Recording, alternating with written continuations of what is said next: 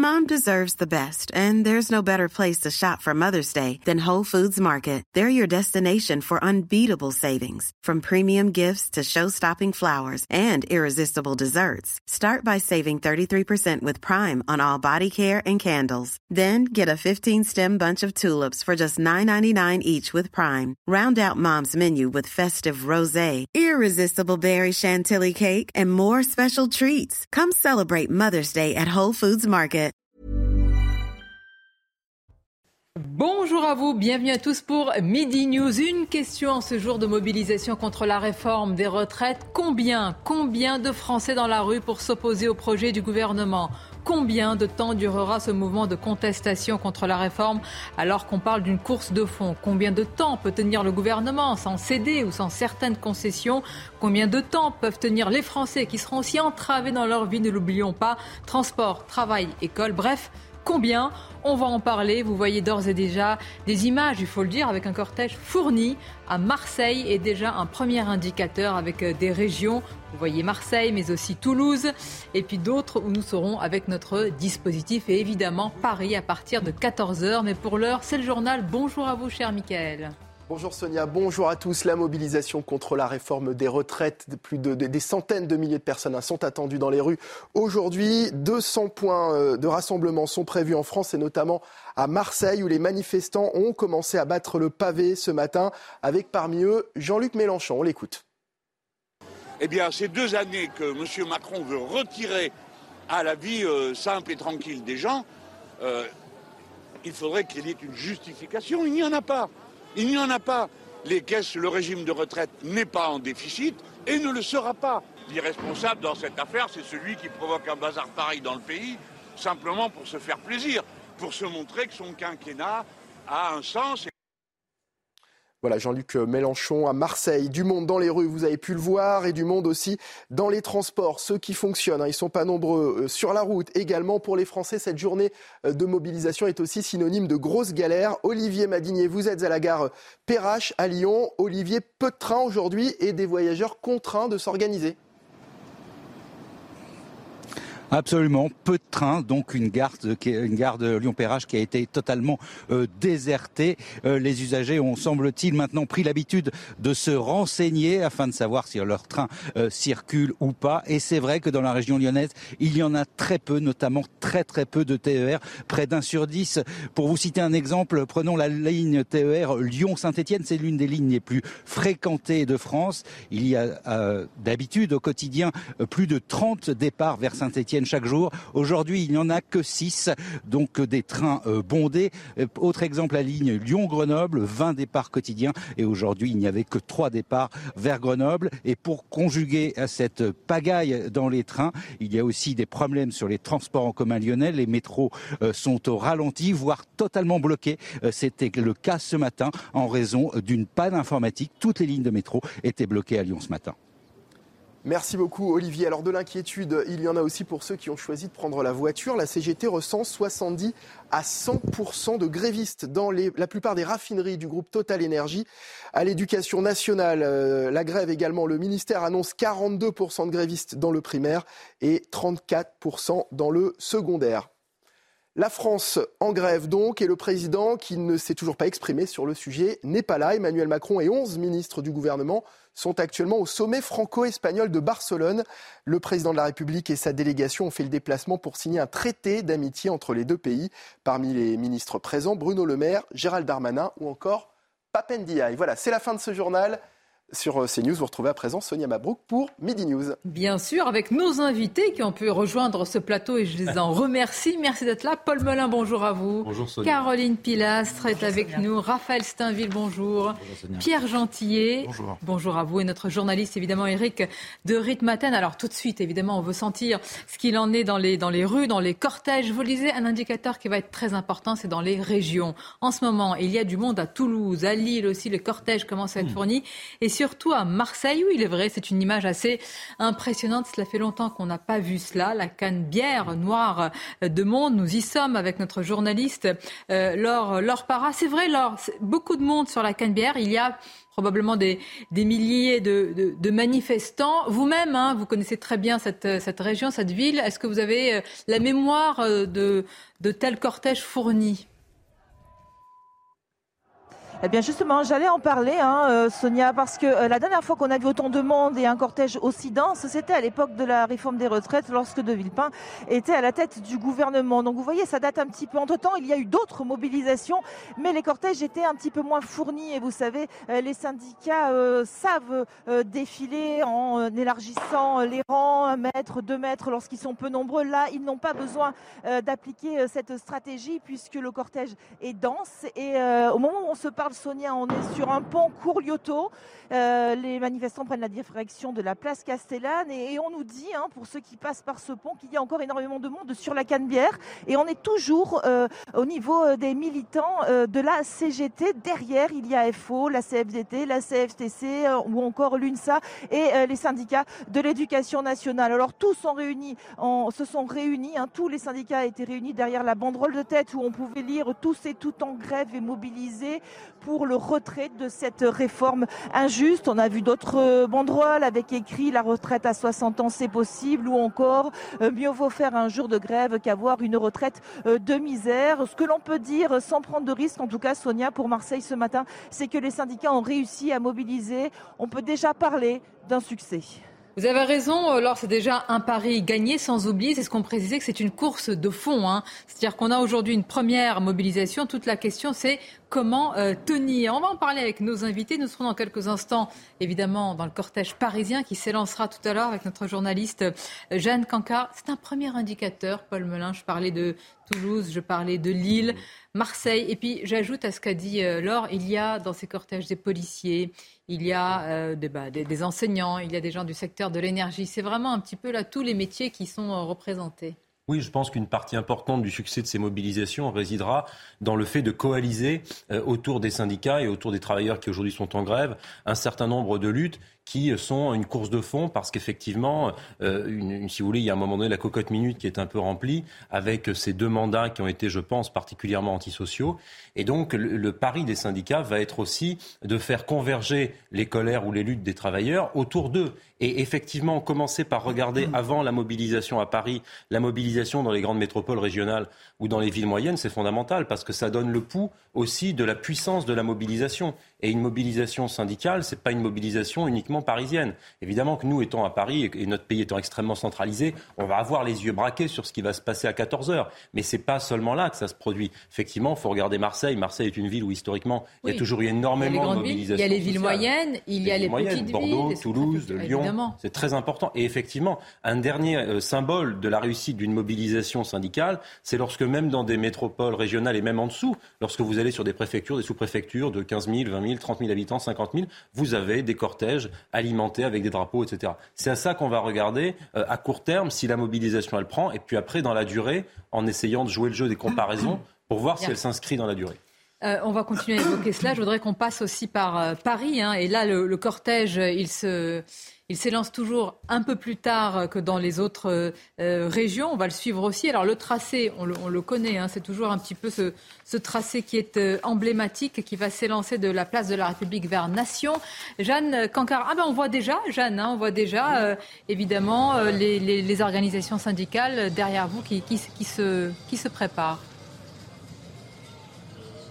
Oui, Sonia, les premiers manifestants sont arrivés ici, place de la République, alors que le coup d'envoi de cette marche eh bien, sera donné à 14h, ici, de la place de la République. Vous le voyez sur les images en ce moment d'Olivier Gangloff. Les camions des principaux syndicats sont déjà installés. Il y a encore un petit peu de circulation ici, mais les policiers, les forces de l'ordre ne vont pas tarder à stopper cette circulation pour le début de cette marche qui commencera maintenant dans deux heures. Ce qui est aussi frappant, eh bien, c'est de voir le nombre de professions qui sont réunies. Ici, on a croisé tout à l'heure beaucoup de pompiers qui viennent manifester Quand on discute avec eux, ils nous expliquent évidemment qu'il y a de, nombreux points de crispation pour cette réforme des retraites. Mais évidemment, leur cible principale, eh bien, c'est le recul de départ de l'âge à la retraite à 64 ans. Il faut le rappeler, il y a de nombreuses professions, de nombreux secteurs qui seront présents ici. L'éducation nationale, la fonction publique, les transports, la raffinerie, puis aussi les lycéens, les étudiants, la jeunesse ici dans la rue. C'est aussi un point que va regarder de près l'exécutif. Il faut savoir qu'à Paris, eh bien, en tout, entre 50 000 et 80 000 personnes sont attendues par les autorités. Pour encadrer ce cortège, il y a 3500 policiers et gendarmes qui sont mobilisés. Et puis aussi, évidemment, des éléments radicaux sont aussi attendus. C'est les renseignements qui préviennent. Et au total, les syndicats nous disent qu'ils espèrent une manifestation, une mobilisation de plus d'un million de personnes à travers toute la France. Merci beaucoup, Jeanne Cancard, pour ces premiers éléments. Je vous parlais justement du tracé du cortège parisien. On va le, on va le, regarder, vous le, vous le connaissez. Il y a cette idée, Raphaël Steinville, que euh, les syndicats veulent démarrer fort et vite. Toute la question, c'est de tenir. Déjà, d'ailleurs, il y a quelques dissensions entre les syndicats. Certains veulent une nouvelle journée de manifestation dès jeudi prochain. D'autres disent que c'est trop tôt pour mobiliser peut-être autant euh, qu'aujourd'hui. Mais tenir, course de fond. Oui, mais je crois qu'on aurait tort de, de, voir dans ces manifestations qu'un face-à-face entre le gouvernement et les syndicats. Je pense que la mobilisation euh, va bien au-delà de, de, de, des, des, combats euh, traditionnels des, différents syndicats et qu'un certain nombre de Français, on le voit à travers les sondages, sont opposés massivement à cette, euh, à cette réforme. Et donc, cristalliser notre attention sur, sur les syndicats, c'est presque faire offense à, ce, à ce mouvement d'opposition aux retraites parce que les syndicats aujourd'hui, euh, comme même ils arriveraient à, mobiliser, et je pense qu'ils y arriveront aujourd'hui, euh, souffrent d'une telle image qu'on aurait tendance presque à se désolidariser de, de, de leur combat. Ah oui, désolidariser de leur combat. Bah oui, euh, enfin euh, vous, vous, voyez, euh, vous voyez d'ailleurs la, la, radicalité de, d'un certain nombre de, syndicats, je, pense notamment à la CGT, mhm. fait que les Français sont, sont peu enclins à, spontanément s'aligner sur les revendications de la CGT. En revanche, l'opposition rationnelle construite à, cette réforme peut s'entendre et un certain nombre de Français qui ne seront pas forcément dans la rue. D'accord.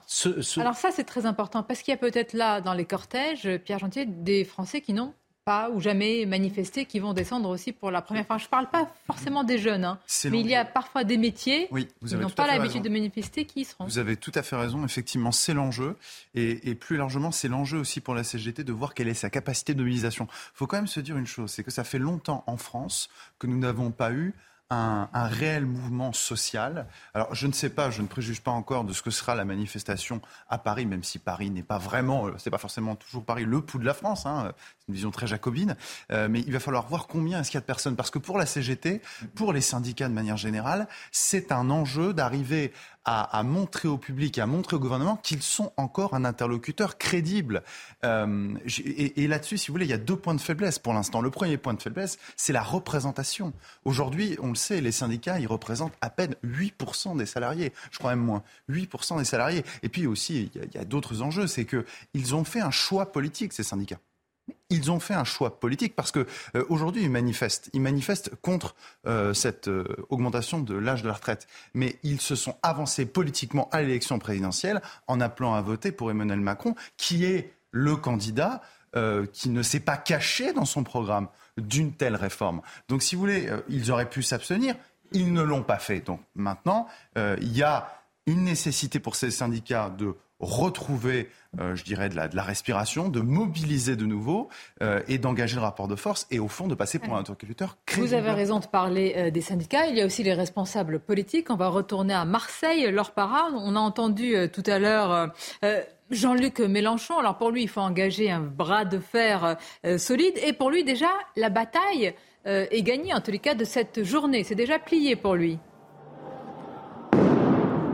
Euh, oui, effectivement, c'est ce qu'il a, il a précisé. Il a un peu euh, donné la couleur hein, de ce qui va se passer les prochains jours. Hein. Il a parlé de la mobilisation qui aurait lieu également avec les jeunes euh, le 21 et il a annoncé que, a priori, il y aurait de nombreuses mobilisations d'ici la fin du mois et le début du mois de février. Alors, vous voyez à l'image de Stéphanie Rouquier, eh bien que pour l'instant, c'est toujours hein, le cortège avec les militants de la CGT. Au moment où on se parle, ce sont les cheminots qui sont à l'image. Il faut savoir que euh, ce qui est frappant aussi, euh, au-delà de l'intensité euh, du cortège, c'est qu'il y a une multitude de professions qui sont représentées la poste, les télécoms, la pétrochimie, la Banque de France, les impôts. Ça faisait longtemps qu'on n'avait pas vu autant de professions représentées dans les cortèges de manifestants. Et j'ajouterais également que c'est une mobilisation intergénération, puisqu'il y a à la fois des jeunes, il y a à la fois des quinquas, des quadras, et puis aussi des personnes à la retraite qui sont descendues dans la rue pour soutenir euh, cette jeunesse et contre cette réforme des retraites.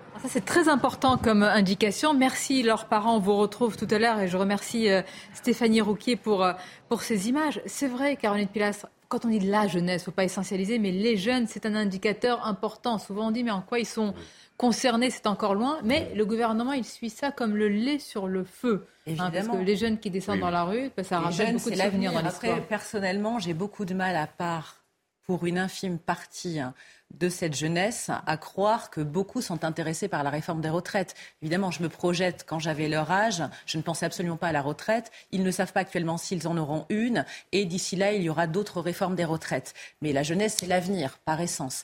Juste pour répondre rapidement à votre question, Pierre, à votre interrogation, Évidemment que les syndicats ont toujours été contre cette réforme des retraites qui aurait dû passer hein, déjà lors du premier quinquennat, qui n'a pas arrêté d'être repoussé. Soyons honnêtes, M. Macron et son gouvernement hein, en ont fait hein, une proposition de campagne présidentielle depuis le départ. Mais en 2019, ils pensaient l'inverse. Ils pensaient l'inverse, mais ils ont, voté, ils ont voté, ils ont, ils ont appelé à se mobiliser pour lui, pour euh, faire barrage à Marine Le Pen, tout simplement, pas parce qu'ils étaient euh, pro-Macron. Maintenant, l'effet est le même. Hein l'effet le même, on est bien d'accord, mais ils n'étaient pas pro-Macron.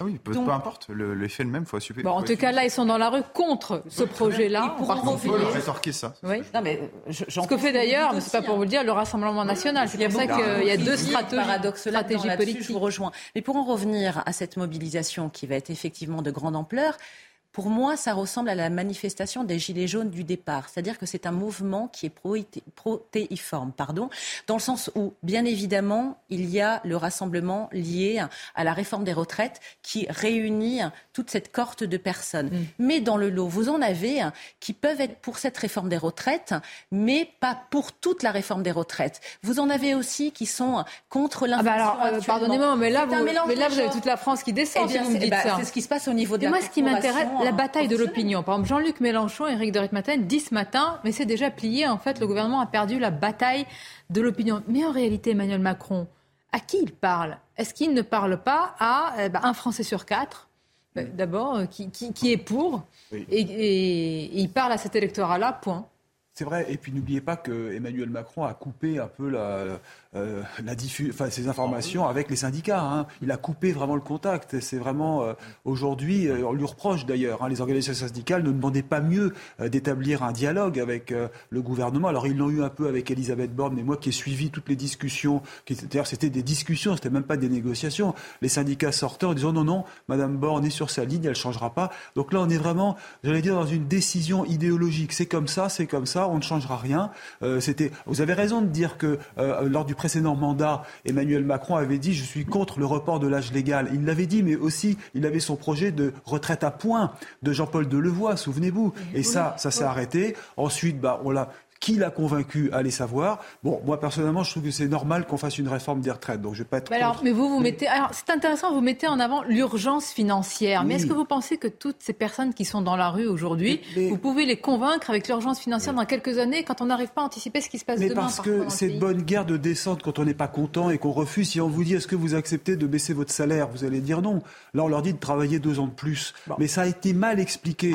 Ah bah certains, euh, quand vous interrogez des chefs d'entreprise, euh, ils ils, expliquent, et vous en aurez tout à l'heure à 14 ans, que les salariés n'ont rien On ne va pas encore dire c'est la pédagogie qui, pêche. J'entends depuis que je suis né. les gens se mobilisent parce qu'ils pas compris, effectivement. Non, mais parce qu'ils sont pas... Non, mais la base de tout, je ne veux pas travailler deux ans de plus, c'est bah, tout. C'est plutôt légitime, non? Oui, mais sauf que dans ces deux ans de plus, ils n'ont pas compris qu'il y avait des exceptions. On le voit tous les jours sur le plateau des gens qui appellent, qui disent on comprend pas, on va travailler jusqu'à 64 ans. S'ils ont, s'ils ont la pénibilité, s'ils ont des carrières longues, ils auront des exceptions. Ils partiront pas à 64. c'est intéressant. Est-ce que ces arguments aujourd'hui, est-ce qu'ils sont entendus? Par exemple, Jean-Luc Mélenchon, on va l'écouter de nouveau. Est-ce qu'il n'a pas raison dans le sens dans l'opposant qu'il est Il dit mais regardez, regardez, c'est déjà la bataille de l'opinion est déjà pliée, dit-il. Écoutons-le, vous allez tous réagir. déjà, il y a une bataille qui est perdue par le gouvernement et qui est tout à fait nouvelle euh, dans le contexte, n'est-ce pas? Moi, j'en suis à ma je ne sais combienième réforme euh, des retraites. C'est que cette fois-ci, personne ne croit à la valeur des arguments présentés par le gouvernement. Dans le passé, il y avait toujours un doute. Est-ce que le système était en danger? Bref, les gens sont toujours prêts à faire des efforts, ils sont de bonne volonté. Mais là, ils, savent, c'est comme ça, qu'on leur ment. Et que ce n'est pas vrai, euh, on est en train de leur prendre encore un petit bout de vie euh, pour euh, en donner le montant équivalent à d'autres, qui sont les peu nombreux qui aujourd'hui se gavent. Je veux dire, quand vous parlez aux syndicats et pas forcément aux représentants syndicaux, aux leaders, ils vous disent, Paul Melun, ils vous disent, il y a dans le pays, d'abord, il y a une contestation contre la réforme des retraites, il y a une multitude de crises, inflation, pouvoir d'achat, ils sentent vraiment dans leur base.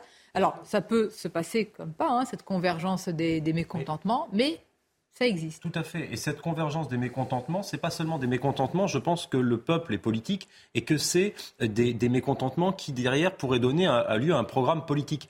C'est comme lorsque le président de la République avait fait semblant de ne pas comprendre les, revendications des gilets jaunes et qu'on avait dit alors bon, ce sont des gens qui se mobilisent, ils n'ont pas compris, il faut faire de la pédagogie, notre politique est trop intelligente, avait dit à l'époque Monsieur Legendre, et toutes sortes de mépris euh, souverains de la part des, macronistes. Je pense que c'est pas la bonne méthode. Et je pense qu'effectivement, si cette mobilisation elle est protéinée comme vous le disiez, Caroline, et qu'il y a plusieurs mots d'ordre, plusieurs revendications, on comprend quand même ce dont il s'agit. Et sur la réforme des retraites, pardonnez-moi, si les gens se mobilisent, c'est aussi peut-être parce qu'ils considèrent que la réforme des retraites, c'est peut-être pas l'alpha et l'oméga de toute politique économique pour monter les salaires, réindustrialiser le pays, développer les services publics. sauf que, politiquement, Emmanuel Macron le pense. S'il ne fait pas cette réforme, il ne pourra rien faire après. Absolument. Ah, politiquement, vous avez parfaitement raison. il n'y a pas deux France L'impérieuse nécessité pour lui politiquement. Il y a deux France. Il y a ceux qui hmm font grève, peuvent faire grève et peuvent faire de nouveau grève. Et puis il y a ceux qui sont contre la réforme, mais que, bah, qui ne pourront pas manifester. Ils n'ont pas les moyens de ne pas travailler. Vous allez le voir, vous allez réagir juste après. C'est le cas de Hervé dans notre reportage qui témoigne au micro de leur para, ou encore Simone, elle est, euh, elle est agent immobilier. D'autres encore, il y a deux chefs d'entreprise. Bah, Est-ce qu'il n'y a pas de France mais oui. Oui, vous on regarde et vous réagissez. Bien sûr, quand tu regardes qui fait la grève aujourd'hui, c'est euh, Hervé, 51 ans, chef d'entreprise, est contre la réforme des retraites. Pour lui, elle est floue, elle ne prend pas en compte la pénibilité du travail. Il aurait aimé pouvoir manifester aujourd'hui. On les accompagne avec la pensée. Après, on va voir si ça sera un coup et euh, si peut-être une autre fois, mais là, ce ne sera pas possible pour nous. Cette histoire de retraite, que, si on gratte un peu, c'est pas vraiment très pressé, puisqu'il y a de quoi payer les retraites jusqu'en 2030-2040, selon les théories et selon les partis qui en parlent, mais ce n'est pas une urgence absolue.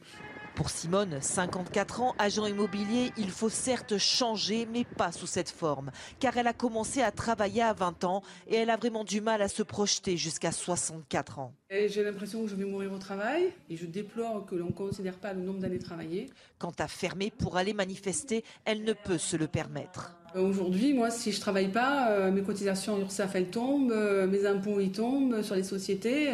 J'ai pas le choix de travailler. Et ces deux chefs d'entreprise font le même constat. Ils déplorent que le gouvernement ait annoncé cette réforme des retraites sans prendre en compte le moral des Français dans un contexte économique compliqué.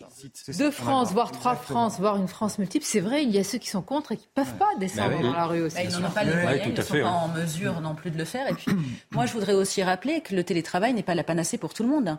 Tous ceux qui sont au contact de la clientèle, comme les artisans, les commerçants, ne sont pas tous dans la rue, évidemment, aujourd'hui, mais vous avez aussi tous les euh, les métiers pardon, de service à la personne. Évidemment. Les gens, euh, évidemment, ne peuvent pas y aller et pourtant sont contre cette réforme des retraites. Alors moi, où je suis en désaccord avec vous, Eric, c'est sur le sujet de la pénibilité. Je trouve que le gouvernement est extrêmement flou, pour ne pas dire léger, sur cette question. Et donc, ça crée beaucoup d'interrogations et d'angoisse de la part oui, mais là, les gens sont dans la rue contre le, le évidemment l'allongement du et ça et le chômage total. alors là, là, moi je suis pas là, je suis désolé. Vraiment, je suis à fond pour qu'on tienne compte des carrières longues et pénibles parce que vous avez des jeunes qui démarrent à 16 ans, ils n'ont pas envie de continuer très longtemps. Mais quand vous regardez la loi vraiment en détail, vous gagnez 6 ans pour les carrières longues. Vous avez démarré à 16 ans, vous partirez à 64 moins 6. Et ça n'a pas été expliqué, ça. Aujourd'hui, on est dans la révolte, mais on n'est pas encore. Et le gouvernement a raté le coche. Il n'a pas donné les Alors, explications. est-ce qu'il peut encore le rattraper Il n'a pas euh, pu, il n'a pas eu le temps j'en sais rien. Peut-être après le débat parlementaire, il aura. Regardez à Bordeaux les, images. Là encore, alors c'est un plan serré, mais on voit quand même des cortèges qui sont fournis, des gens qui sont présents, des syndicats aussi qui arrivent quand même malgré tout. Il ne faut pas oublier qu'il y a des mots d'ordre. Tout près de la mairie de Bordeaux. Exact, vous connaissez bien.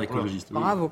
Euh, on va marquer une pause. On va revenir aussi sur le dispositif policier. Il est très important ce dispositif parce que là encore se joue une bataille essentielle. S'il y a de la casse, s'il y a des violences, eh bien ça risque d'être négatif pour ce mouvement. Et évidemment, le gouvernement dira regardez, où est l'autorité Et oui, c'est aussi euh, un risque tout cela. Une courte pause et on se retrouve. Regardez, ça ce sont les images de Marseille de nouveau. Perpignan, Toulouse, Bordeaux, Marseille, tout à l'heure Paris. Quelle sera l'ampleur de la mobilisation? Nous sommes en région et dans la capitale. On va vous en parler, mais tout d'abord les titres. C'est News Info de Réberto. Forte hausse en 2000 forte hausse en 2021 sur l'utilisation de gaz hilarant. Les cas graves ont également augmenté entre 2020 et 2021 selon l'agence du médicament. Les consommateurs restent principalement jeunes, 22 ans en moyenne et masculins à 58%. Chez les consommateurs réguliers, cela peut avoir des conséquences neurologiques très graves. Le premier secrétaire sortant du Parti socialiste sera nommé ce soir. Qui l'emportera entre Olivier Faure et Nicolas Maillard-Rossignol Le résultat du vote qui a lieu de 17h à 22h pourrait avoir des conséquences sur la l'accord conclu pour les législatives avec la France Insoumise, Europe Écologie Les Verts et le Parti communiste français. Enfin, la militante suédoise pour le climat Greta Thunberg a accusé le Forum de Davos de réunir les gens qui alimentent le plus la destruction de la planète. Elle juge absurde de les écouter. Nous semblons les écouter eux plutôt que les gens qui sont affectés par la crise climatique, a-t-elle dit ce matin. Direction les villes de France, je vous le disais, Perpignan, Toulouse, Bordeaux, Marseille, la capitale, les villes, les grandes villes, les villes moyennes. Nous verrons aussi les, ce qu'on appelle les petites villes, mais pour l'instant, il y a du monde.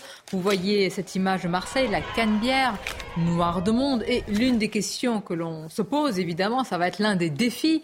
Leur para, c'est celui de la sécurité. Alors évidemment, là, ça se passe bien, il y a un encadrement. Difficile de parler du dispositif policier, mais c'est une manifestation, somme toute normale.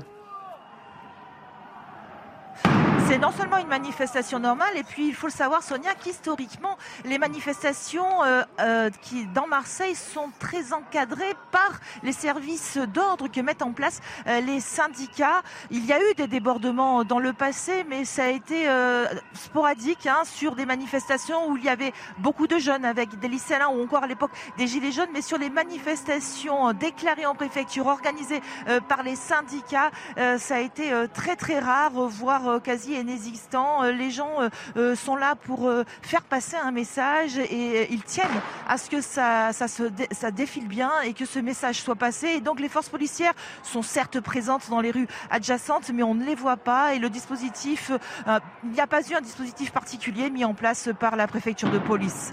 Merci Laure. On reviendra évidemment vers vous et pour ces images. Merci à Stéphanie Rouquier. On poursuit notre débat en plateau avec nos invités. Sandra Buisson, notre journaliste police-justice, nous a rejoint. Bonjour, à vous Sandra.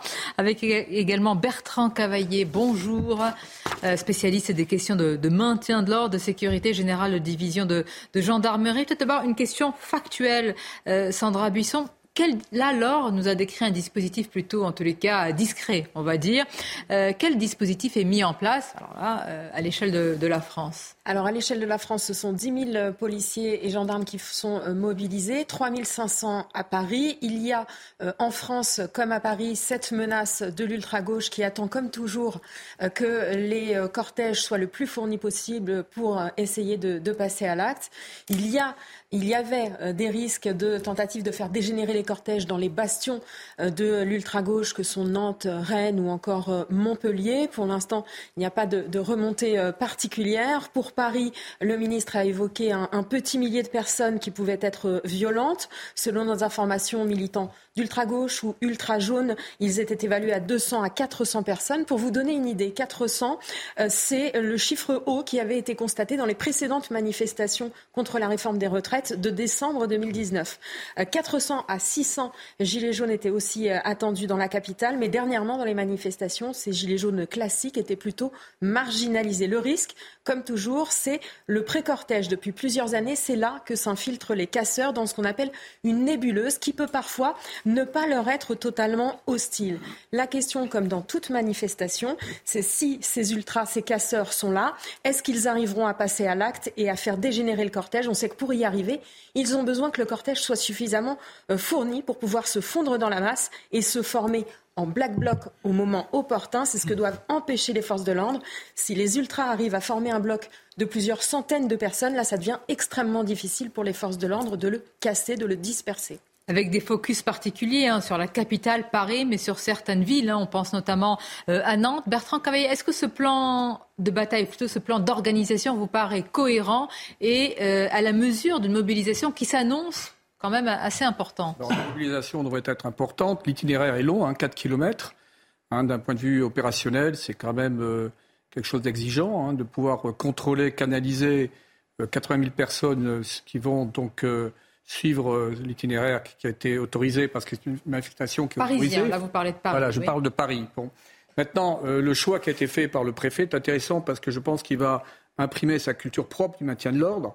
Euh, c'est donc un dispositif certes classique, avec euh, à l'avant une ouverture d'itinéraire par euh, des, professionnels du maintien de l'ordre, gendarmes mobile CRS, une canalisation à distance, hein, avec une capacité de se projeter pour éviter, vous l'avez dit, cette constitution de moules, ce de molles, ce regroupement de, de black blocs ou d'ultra jaunes, qui dès lors qu'ils sont regroupés, rééquilibrent le rapport de force. Hein, peuvent s'en prendre à des objectifs, des symboles du capitalisme, et c'est euh, hein, de, se confronter aux forces de l'ordre. Et derrière ça, ce qui est très important, c'est quand même la guerre informationnelle, le, défi, de, capter l'image et de polluer, pas forcément, parce que le cortège peut se dérouler euh, dans de bonnes conditions, mais dès lors que vous avez des dégradations, des actions sur des banques ou des actions de violence contre les gendarmes et les CRS, vous dénaturez quand même l'esprit d'un tel événement. Mais, quelles leçons ont retenu Vous nous avez parlé évidemment de cette longue lignée de, manifestations des DG jeunes. Qu'est-ce qu'on a retenu comme leçon Alors en fait, ça a beaucoup évolué. Le maintien de l'ordre évolue en permanence. Euh, par exemple, pour vous donner euh, une idée, au moment de décembre 2019, précédente euh, grande vague de manifestations contre la réforme des retraites, qui se cumulait avec en parallèle, le samedi, les manifestations euh, des Gilets jaunes, on a vu apparaître à cette époque-là le flangardage. C'est-à-dire que vous aviez au ras des manifestants des colonnes euh, d'unités de, de, forces mobiles pour tenir au plus serré le cortège et pour éviter que les casseurs puissent passer à l'action. On a vu que depuis l'arrivée du nouveau préfet de police, ce type de, de stratégie n'est plus utilisé. Effectivement, les effectifs sont un peu plus loin. Il y a même, selon nos informations aujourd'hui, des équipes qui sont positionnées dans un périmètre bien plus éloigné de la manifestation pour empêcher là que des groupes à risque qui sortiraient euh, du cortège ne commettent des violences ailleurs. En revanche, ce qui a été euh, gardé, c'est la possibilité d'intervenir dès que des violences sont commises et notamment avec ces unités qui ont beaucoup évolué, qui ont commencé en, s'appelant des dards, puis des braves, ces unités extrêmement mobiles qui appartiennent à la DOPC et qui viennent à l'intérieur du mouvement euh, repérer et interpeller les individus violents et les faire sortir de, du cortège. Ce qui sera également intéressant, c'est de voir comment les autres unités hein, qui vont canaliser, canaliser jalonner, euh, disposeront d'une certaine initiative. Parce qu'en fait, tout se, tout se déroule très rapidement. Si vous n'intervenez pas dans les 2-3 minutes, l'adversaire prend l'initiative. Donc il faut une réactivité qui appelle une certaine déconcentration, une certaine initiative dans la capacité de réagir au niveau des forces de l'ordre. Mais alors, c'est très important et on va continuer à élargir le débat avec vous sur l'aspect sécuritaire. Il y a l'aspect politique qui est lié évidemment à, cet aspect sécuritaire à Falstainville. On comprend bien. On a parlé de la bataille de l'opinion. Elle va être essentielle sur s'il y a des violences. Personne ne le souhaite. Hein. S'il y a de la casse, s'il y a des débordements. Parce qu'une partie de l'opinion peut aussi basculer. On pense à tous ces commerçants qui sont sur le tracé et même qui ne sont pas sur le tracé mais qui vont fermer pour des raisons ou pour, pour une autre et qui vont se dire moi je ne peux pas tenir. Si le mouvement s'allonge, je ne peux pas tenir dans la durée. Oui, on évoquait euh, juste avant euh, la coupure pub ces, trois France, cette, euh, cette France qui manifeste, ceux qui soutiennent le mouvement mais qui n'ont pas les moyens de manifester parce que ce sont des professions libérales, des commerçants, des artisans, et puis la France qui, qui, soutient le, gouvernement dans ce projet de réforme des retraites. cette France du milieu, celle qui, qui soutient aujourd'hui les, manifestations mais qui ne peut pas manifester, elle, elle peut pâtir de, de, de ces débats débordements, de ces, d'un mouvement qui dure, qui, qui bloque le pays, et parce que c'est, toute la question de l'opportunité de, de, cette, de cette réforme des retraites. est-ce que le coût escompté et les bénéfices escomptés de cette, de cette réforme des retraites, fixée à, je crois, 13,5 milliards de déficit en, en 2030, ne sera pas totalement effacé par le coût économique, social de cette grève si elle devait dégénérer, durer, s'installer dans le temps et bloquer le pays? Non, mais la, question, d'ailleurs, je peux la poser euh, à l'inverse, Bertrand Cavaillé. Est-ce qu'on peut avoir aujourd'hui en France une grande manifestation où il y a aussi des familles, où il y a divers visages de la France et divers métiers sans qu'il y ait de violence? Alors, écoutez, euh, l'État a tout intérêt à, démontrer euh, qu'il maintient l'ordre, la fonction régalienne par excellence. on a vu l'exaspération des commerçants, une partie de l'opinion publique, majoritairement d'ailleurs, l'opinion publique est en attente d'ordre de sécurité, attend d'être rassurée. Deuxièmement, les organisations syndicales, aujourd'hui, l'enjeu, c'est de pouvoir se mobiliser. C'est une épreuve de force hein, qui va se vérifier au travers de la capacité à avoir beaucoup de monde dans la rue. Et ils n'ont aucun intérêt, d'ailleurs, ils en sont pleins chaque fois, les syndicalistes, de ces débordements. Donc, euh, alors maintenant, la question centrale, comment éviter que 300, 400 énergumènes viennent polluer une manifestation? Euh, lorsqu'il y avait des gilets jaunes, 10 000 gilets jaunes, vous pouvez identifier 300, 400 personnes. Lorsque vous avez 80 000 personnes, c'est quand même plus compliqué. On va continuer à en parler. Je vais juste passer par, euh, par euh, la place de la République où on retrouve notre journaliste. Euh, et, on a un dispositif dont fait partie Régine Delfour. Régine, le cortège parisien, il s'élance toujours un peu plus tard. Ce sera dans, dans quelques, dans une heure et quelques. Ce sera vers 14 heures. On a vu à Marseille avec Laure Parra et Stéphanie Rouquier ces images quand même, la canebière noire de monde. On a parlé de Perpignan, Toulouse, Bordeaux, Marseille. Il est difficile difficile pour vous, là, avant que ça ne s'élance, de sentir quelle sera la mobilisation. Mais qu'est-ce qu'il se dit? On a vu déjà eh bien, les pancartes, on a vu les organisations syndicales. Le pari de la capitale, il est important. Sonia, il y a euh, déjà euh, beaucoup de monde alors qu'on est à un peu plus d'une heure du départ euh, de la manifestation. On est place de la République. Alors le départ va se faire en face, là où vous voyez tous les ballons de la CGT, boulevard donc boulevard du Temple. Et il y a énormément de monde hein. au niveau de ce boulevard. On a pu échanger avec différentes professions parce qu'en fait ici il y a les transports, il y a l'enseignement, il y a aussi les imprimeries, les différentes organisations syndicales en Ile-de-France. On entend déjà pas mal de, pétards euh. Et il y aura aussi évidemment les lycéens et les étudiants. Ici, en fait, il n'est pas question euh, que cette réforme des retraites passe. Ils ne veulent pas de cet âge euh, de 64 ans à la retraite. On, nous a dit qu'ils avaient une pénibilité. Alors, un enseignant me disait, on prend en exemple l'Allemagne avec les 67 ans, mais il ne faut pas oublier qu'en Allemagne, les enseignants sont mieux payés que nous. Alors, nous allons manifester, nous allons battre le pavé pendant toute la journée. Il va y avoir je ne peux pas vous dire évidemment pour l'instant combien il y aura de personnes, mais là, c'est quand même assez impressionnant de voir à l'heure actuelle, à, moins, enfin un peu plus d'une heure du départ de la manifestation, autant de personnes ici à Paris.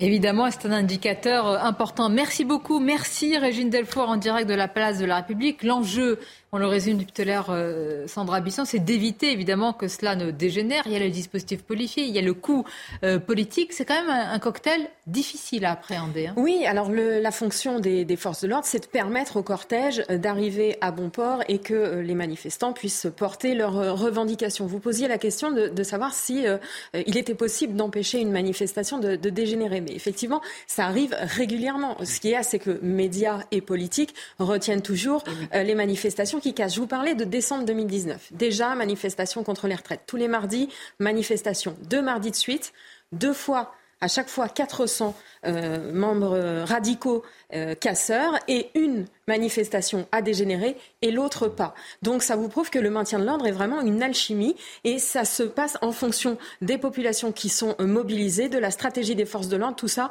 euh, n'est pas gravé dans le marbre. On avait aussi une manifestation au moment des Gilets jaunes qui arrivait à Invalide. Tout le monde était sur le pied de guerre. Les, reporters avaient pris des, précautions de, sécurité et tout s'était passé euh, dans le calme. Donc effectivement, on ne peut pas prédire et non, toutes les manifestations ne dégénèrent pas. Tout à fait. Et on souhaite que celle-ci se passe, euh, en tous les cas dans toute la France, dans le calme. Mais euh, la question se pose, s'il y a ces violences, Paul qui sera responsable? Parce que ça, on peut le prédire, tout le monde va se rejeter la responsabilité. Vous allez réagir, je vous fais juste écouter Michel Onfray euh, ce matin chez Laurence Ferrari à ce sujet. Les violences, elles viennent de l'État. Il y a quand même un moment donné vous avez vu qu'avec les Gilets jaunes, on a laissé faire parce que le pouvoir avait besoin des violences pour pouvoir discréditer le mouvement. Donc il y a juste un moment donné où quand vous êtes à Paris, que vous êtes le chef de l'État, vous voyez avec votre Premier ministre, avec le ministre de l'Intérieur, les gens qui dirigent la police, l'armée, etc., et vous dites allez-y, n'y allez pas. Et, il dit toujours n'y allez pas, laissez faire la violence. Il y a donc un intérêt à laisser faire la violence. On a quoi 200 personnes qui sont des mmh, black blocs On, on nous annonce 200 personnes, plus quelques bah, Gilets jaunes. Et on n'est pas capable de savoir qui sont ces gens-là, où ils sont et comment, comment ils se comportent. Vous dites que ce sont les idiots utiles euh, du, du gouvernement ces Black ah ces éléments radicaux Ah oui, bien sûr, bien sûr. J'ai vu avec, j'ai regardé de très près euh, au moment des Gilets jaunes. Je dis, vous ne pouvez pas mettre une caméra sur des gens qui sont en train de dépaver les Champs-Élysées pendant 45 minutes en n'intervenant pas si vous êtes le patron de la police. Vous savez très bien que ces pavés qui sont dépavés, enfin, qui sont enlevés du sol, ils vont aller sur la tête d'un CRS ou ils vont aller dans une vitrine. Donc si vous laissez faire, c'est que vous avez l'intention que ça se passe comme ça, qu'il y ait des voitures retournées, qu'il y ait du feu, pour pouvoir dire le lendemain, ou laisser dire les médias le lendemain que ça a été une catastrophe, qu'ils ont ravagé les Champs-Élysées, la plus belle avenue, la plus belle avenue du monde. Je me souviens des, mhm. discours là-dessus, mais on avait juste envie de dire, mais pourquoi n'avez-vous pas fait le nécessaire pour que ça n'ait pas lieu? Donc, euh, si vraiment euh, ils ont envie que l'ordre républicain soit respecté, le chef de l'État, même, même euh, en Espagne, a les moyens de faire de telle sorte que ce soit le cas. Si ça déborde, ce sera de son fait. Alors, Bref, vous entendre sur ce sujet. Moi, moi, je crois que Michel Onfray, dans son analyse, a raison. C'est-à-dire que euh, lorsqu'on fait la généalogie du mouvement des Gilets jaunes, euh, la doctrine de maintien de l'ordre de l'ancien préfet à l'époque est pour partie responsable de ces débordements, euh, dans euh, la façon de nasser les, mobilisations, dans un emploi disproportionné de la force et de la violence. Et je ne veux en aucun cas ici accabler les forces de l'ordre, mais les donneurs d'ordre, et certains policiers même en off, comme on dit, m'ont dit qu'ils étaient parfois un peu étonnés des, ordres qui provenaient à l'époque de la préfecture de police de Paris, qui ont participé à, il y a eu des témoignages effroyables de gens d'ailleurs qui étaient des gilets jaunes qui arrivaient de je ne sais où en France, de, de plein de petits territoires, ça, qui sont arrivés et qui se sont fait tabasser dans des Burger King, etc., enfin dans des fast-food, des choses fast-food sur les Champs-Élysées, dans des conditions absolument dramatiques. Et, effectivement, je ne dis pas que le gouvernement fait exprès de, de, faire cela, mais en tout cas, le gouvernement, en observant, en faisant mine de constater des violences jour après jour, peut se dédouaner de ses responsabilités politiques et dire dans son message politique, nous sommes les garants de l'ordre et de la paix, regardez cette foule terrible, cette foule haineuse, pour paraphraser les propos du président de la République, c'est moi qui le dis, c'est lui. Euh, effectivement, ça permet après de se mettre sur un piédestal et de dire regardez, c'est qu'un ramassis de violents, de factieux, etc. Alors même que les dix, moi je peux vous parier que les centaines de milliers de gens qui seront dans la rue là, ce typologie de mobilisation, mais 99,9999% des gens sont des gens extrêmement sérieux qui se, mobilisent pour des choses et, qui se battent pour, leurs vous avez été assez euh, sévère ou lucide sur le maintien de l'ordre à l'époque des Gilets jaunes. Oui, alors moi je rappelle quand même que le maintien de l'ordre a une fonction politique euh, par excellence, c'est de permettre euh, donc euh, à une contradiction, à des revendications, de s'exprimer dans, le cadre de la loi et surtout euh, ne pas aboutir à, une rupture hein, donc du, corps social, ce qui a été un peu le cas lors de la crise des Gilets jaunes, hein, d'essayer de sortir de cette crise et favoriser le dialogue par un emploi minimum de la force, hein, de façon à ne pas susciter également un esprit de revanche chez certains manifestants, ce qui a été le cas lors de la crise des Gilets jaunes. La crise des Gilets jaunes, pour moi, c'est l'anti-exemple de ce qu'il fallait faire je l'ai dit sur ce plateau, à savoir qu'on a projeté euh, pour faire du maintien de l'ordre des unités non spécialisées. À l'époque, les DAR qui étaient fournis notamment par des personnels. parce qu'on n'avait pas assez de monde. non, ce n'est pas vrai. D'intervention était, était vraiment sortait des schémas. pas la même analyse. Il n'y avait pas de, syndicats organisateurs de manifs. C'était nouveau comme type d'organisation. Mais non, non. Depuis, il n'y a plus d'effectifs civils qui viennent effectivement je suis allé entre euh, deux plateaux, Entre deux plateaux, j'allais sur le terrain il y avait des gendarmes mobiles des CRS qui m'ont dit arrivent ces unités-là. Oui, mais, ils l'ont reconnu d'ailleurs, ça n'est plus le cas. Ils ont fait le nécessaire pour qu'ils n'interviennent plus. Ben oui, mais on n'avait pas besoin à un moment donné. Ah, qu'ils aient eu besoin ou pas, ça c'est une question. Mais à un moment donné, on a déstabilisé euh, la doctrine du maintien de l'ordre. Et aujourd'hui, et aujourd'hui, est-ce qu'on a une doctrine de maintien de l'ordre qui est adaptée aux menaces que vous avez décrites? On est sur la doctrine qui est un euh, d'employer des unités spécialisées. Le maintien de l'ordre est un métier. Les gendarmes mobiles et CRS, alors ils ont un peu professionnalisé quand même les braves. Bon, deuxièmement, le, maintien à distance. Il faut éviter d'être bon, il faut maintenir à distance pour pas avoir de confrontation.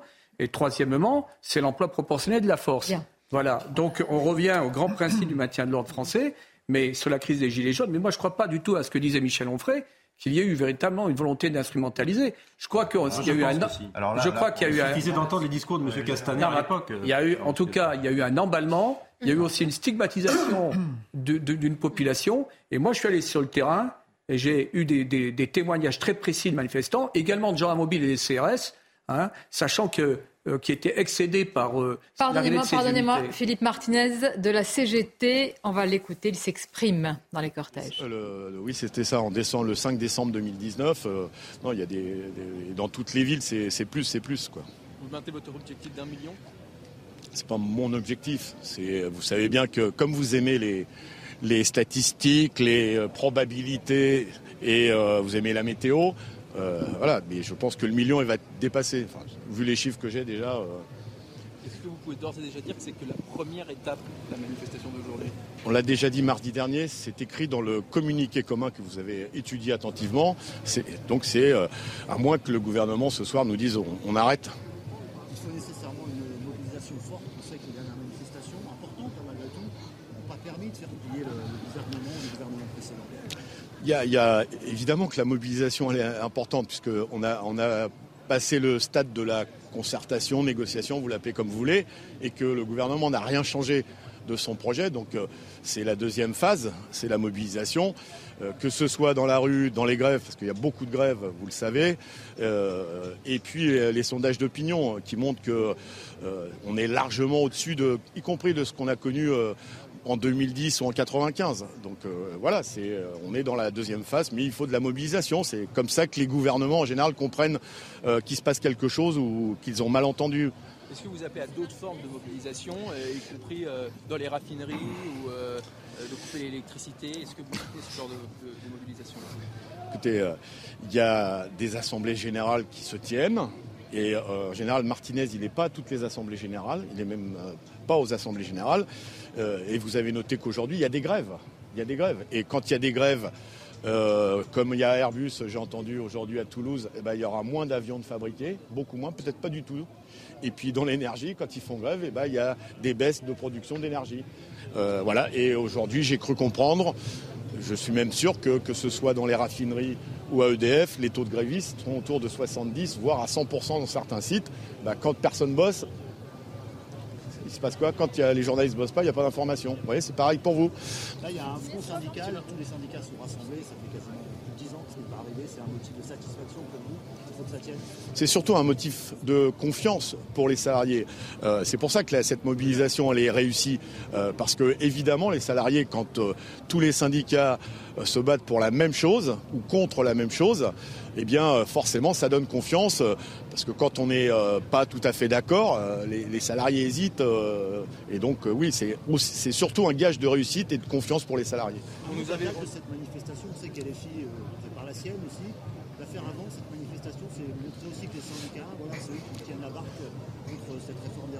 Vous savez, on est, on est capable, parce qu'on est euh, peut-être pas suffisamment intelligent, mais on est un peu intelligent pour euh, avoir euh, la température, comme, comme on dit, du mécontentement et de décider par nous-mêmes, sans regarder ce qui se passe à côté, de quand il faut se mobiliser. voilà, c'est ça. Et, on voit que euh, il y avait euh, beaucoup, beaucoup, beaucoup de salariés, de travailleurs, travailleuses, de retraités, de jeunes aussi, parce qu'ils sont présents, euh, qui étaient dans les starting blocks, comme on dit. il fallait juste trouver la bonne date. Je pense qu'aujourd'hui, c'était la bonne date changer cette manifestation et peut-être aussi l'écoute du gouvernement bien sûr que c'est important que la jeunesse, parce qu'on a toujours tendance à opposer les générations entre elles, et on voit bien d'ailleurs que dans les sondages, c'est surtout parmi les actifs et les plus jeunes que l'inquiétude est la plus forte. Donc oui, il faut que les jeunes soient mobilisés, mais je fais confiance à la jeunesse qui est aussi très intelligente pour comprendre que 62 et 64, c'est pas la même chose, et que si on va à 64, ils vont eux encore plus que les autres vont souffrir de cette réforme. Est-ce qu'il y a un déséquilibre hein, quand même entre les actifs, les jeunes et les retraités? Comment vous financez euh, les retraites? On a plein de solutions, euh, je ne vais pas toutes vous les énumérer parce qu'on ne va pas partir à l'heure. Euh, par exemple, euh, maintenir dans l'emploi les seniors jusqu'à l'âge légal, ça c'est plusieurs milliards de recettes. L'égalité salariale entre les femmes et les hommes, il y a eu huit lois je crois pour cette égalité, il y a encore plus de 20%, ça c'est 6 milliards de plus. Il y a l'augmentation des salaires, c'est d'actualité. Et vous savez que quand on augmente les salaires, eh bien automatiquement c'est des cotisations en plus. Et puis il y a Dernière chose, euh, parmi les nombreuses, il y a à revoir euh, les exonérations de cotisation euh, des employeurs parce qu'on voit que ces exonérations, elles ont un double effet. Premièrement, ça appauvrit la sécurité sociale, et puis ce sont des trappes à bas salaire, parce que évidemment, quand on franchit ce seuil de 1,6 fois le SMIC, eh bien, on tombe dans les cotisations et, ça, permet aux employeurs de maintenir des bas salaires. Attendez, allez à vous. Ça se passe euh, à, Solidaire, à 18h, voilà. C'est quoi l'adresse 19h pour la presse. C'est quoi l'adresse Qu'est-ce que vous êtes la Grange bah, on, on, va faire évidemment le bilan de cette journée. Et puis, euh, comme, comme euh, le gouvernement est en Espagne, je ne sais pas si vous nous envoyez un, un pigeon voyageur, mais en tout cas, s'il n'y a pas de réponse positive du gouvernement, eh bien, comme je l'ai dit, aujourd'hui c'est une première étape et il y aura une deuxième étape. Non, pas aujourd'hui. C'était, euh, j'ai largement dépassé les 61 ans. Euh, mais c'est pour ça qu'on se bat, et parce, que, je suis comme les autres, euh, pour un retour à 60 ans, parce que je serai déjà à la retraite. Attendez, parlez pas tous en même temps, parce que je suis... Mais vous avez noté que euh, au niveau national, on donne euh, un certain nombre d'impulsions euh, qui permettent de rassembler le maximum de monde. Dans les assemblées générales, c'est débattu les reconductibles. et donc, on verra ce soir. il y a même, vous l'avez noté, dans certaines professions où on a déjà euh, placer deux nouvelles journées d'action. Ça s'oppose pas. Nous, notre, nous, on est euh, dirigeants confédéraux au niveau national. L'objectif, c'est que le maximum de salariés puissent s'exprimer, euh, exprimer leur opposition. mais après, ce soir, il y aura des décisions de prise et je pense que c'est une bonne chose.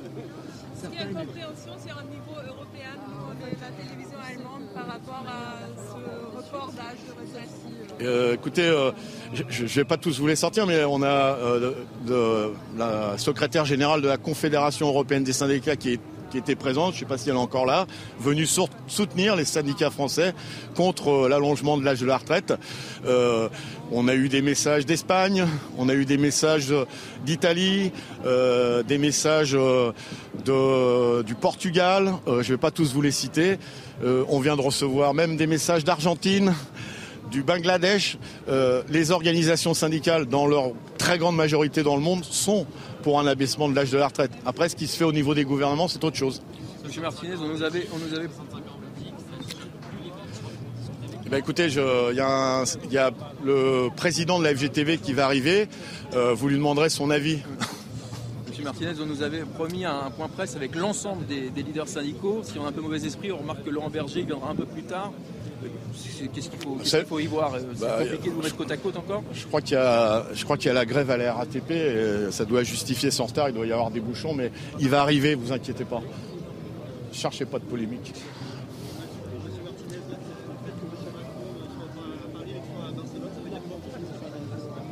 J'en sais rien, moi. Euh, en tout cas, euh, apparemment, euh, enfin, j'espère qu'il aura des informations de France parce que Barcelone, c'est pas si loin. Je pense qu'il devrait écouter ce qui se passe dans la rue et dans les entreprises plutôt que de s'éloigner.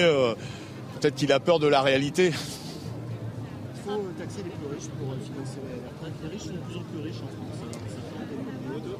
Est-ce que c'est une bonne idée ou vous dites au fond le système de retraite, un système par répartition, la fiscalité c'est autre chose oui, la fiscalité, c'est autre chose. Ça n'empêche pas qu'il faut taxer les riches pour justement qu'ils payent des impôts proportionnellement alors, à ce qu'ils gagnent.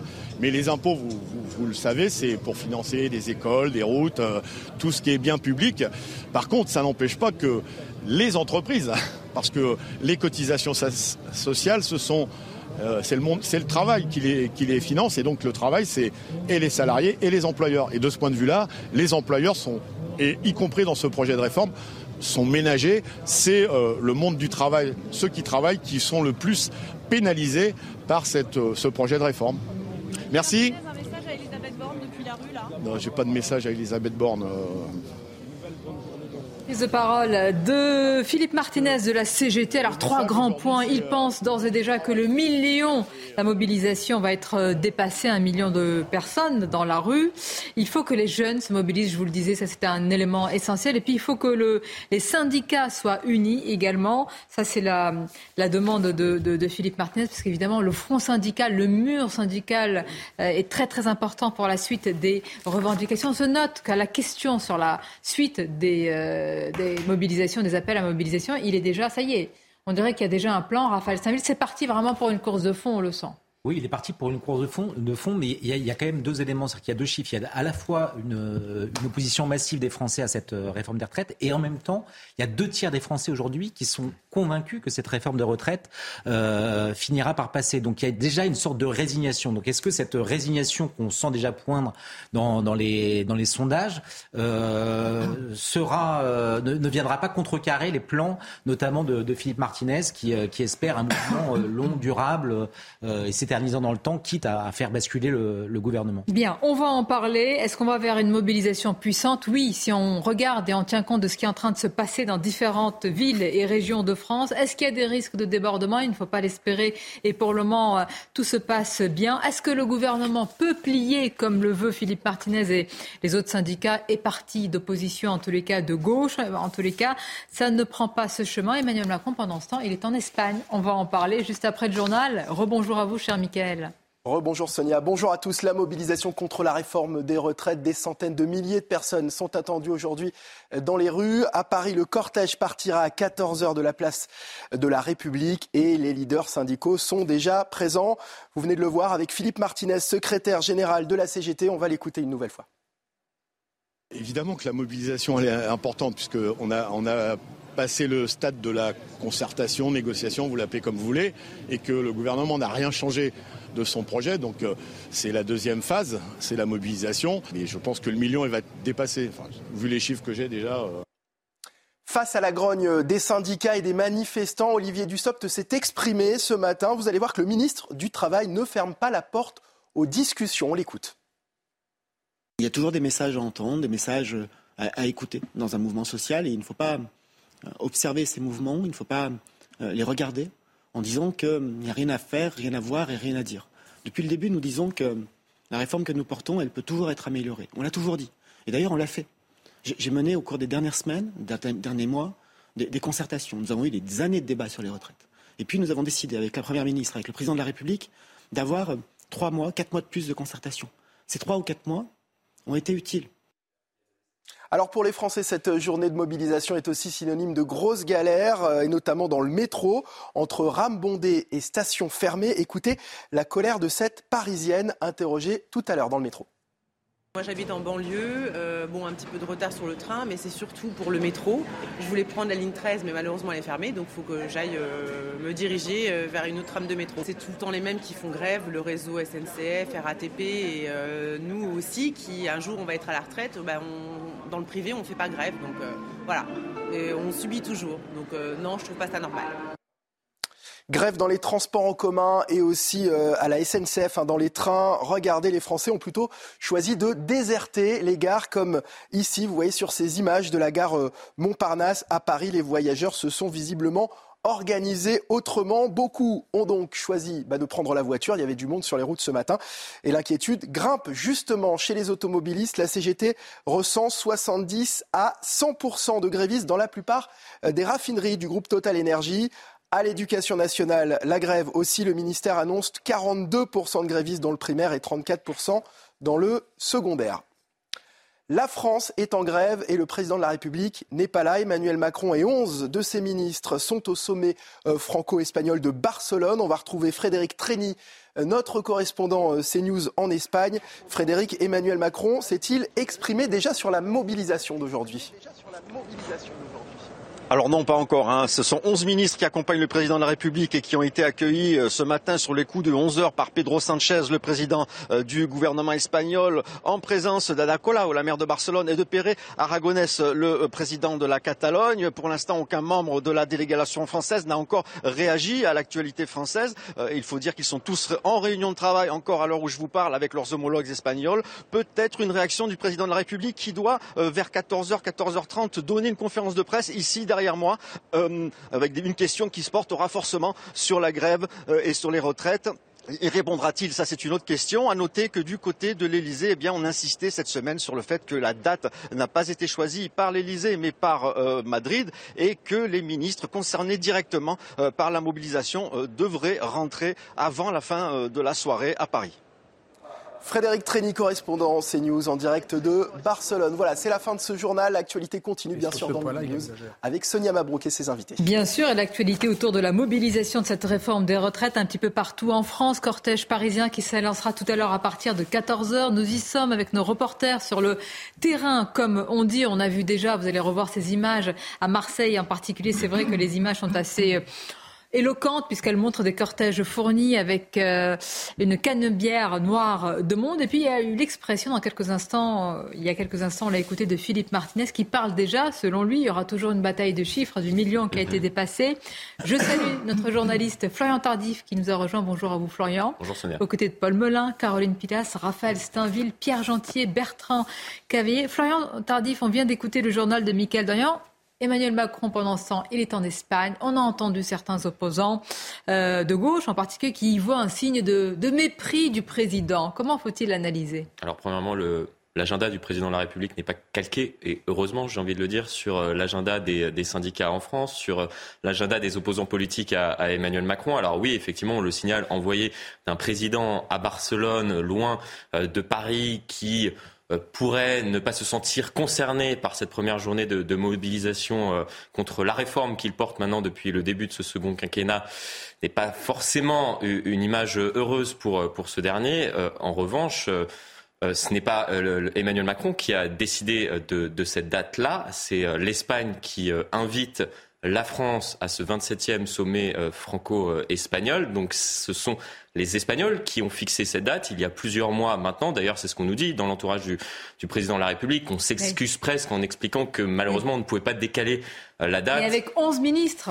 Avec 11 ministres. Alors, effectivement, le signal envoyé, là encore, est plutôt mauvais. Après, il y a des sujets d'importance qui, sont, euh, qui seront traités tout au long de la journée, sur l'énergie, sur l'immigration. Enfin, on critique assez souvent le, président de la République sur certains de ces sujets. Euh, pour aujourd'hui qu'on ne puisse pas le critiquer, euh, lui disant par exemple qu'il n'aborde plus ces sujets-là. C'est-à-dire que si le président de la République euh, doit rester à Paris et euh, ne plus aborder l'énergie, l'immigration ou d'autres sujets qu'il abordera aujourd'hui pour se concentrer sur la réforme des retraites, bon, on pourrait aussi lui, lui reprocher. En revanche, effectivement, il y a énormément de ministres qui se déplacent. Il y a le ministre de l'Intérieur qui sera présent. Il y a le ministre des Transports qui, sera présent également, euh, qui est présent d'ailleurs euh, aux côtés du, chef de l'État. C'est vrai que c'est malheureux. Même si on nous explique que euh, les journées des ministres concernés par cette journée de mobilisation de près ou de loin, ministre des Transports ou ministre de, l'Intérieur, vont écourter ce, déplacement. Ils ne seront pas présents cet après-midi, par exemple. Est-ce qu'on écoute Laurent Berger? Je demande en, en régie pour savoir. Allez, on va écouter Laurent Berger de la CFDT. Euh, à l'hôpital, euh, à la, dans l'éducation ou ailleurs. Et par ailleurs, le déséquilibre des régimes de retraite, il existe, mais il repose sur le fait qu'on mette les seniors dehors beaucoup plus tôt que, partout ailleurs en Europe d'ailleurs, puisqu'on veut comparer au niveau européen.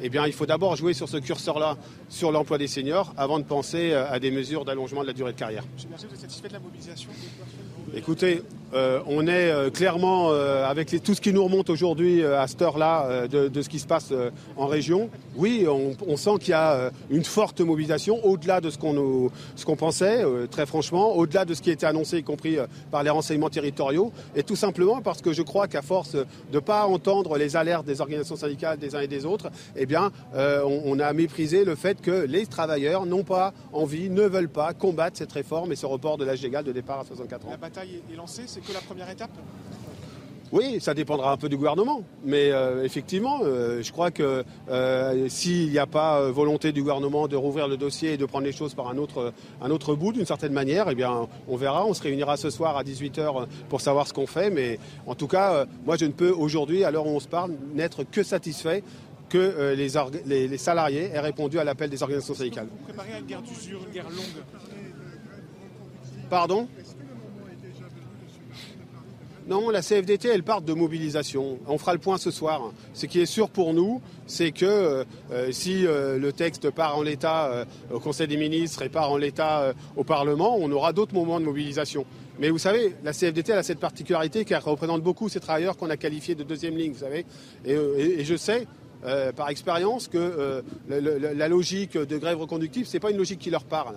Ce qu'il faut, c'est qu'il faudra qu'on regarde secteur professionnel par secteur professionnel, comment dans les jours à venir, après cette mobilisation, on va faire de, la proximité avec les travailleurs pour leur expliquer en quoi cette réforme est néfaste. On aille faire signer la pétition intersyndicale qui, il y a quelques minutes, a atteint les 600 000 signatures euh, pour faire comprendre au gouvernement qu'il n'a pas d'autre choix que de rouvrir le dossier. Merci. À la CFDT, Laurent Berger qui réaffirme sa position euh, sur les, sa position. Euh, il est contre évidemment les 64 ans. Il dit précisément pour nous c'est non. Euh, la mobilisation cessera quand le président retirera l'âge de 64 ans, en tous les cas l'allongement de départ de l'âge à la retraite. On sent une forte mobilisation au-delà de ce que l'on pensait. Et justement, nous y sommes notamment à Marseille avec vous, leur para. C'est ce que dit Laurent Berger, ce que dit aussi Philippe Martinez, mais c'est aussi ce qui est euh, de manière objective constaté là dans les rues, dans certaines villes et notamment à Marseille.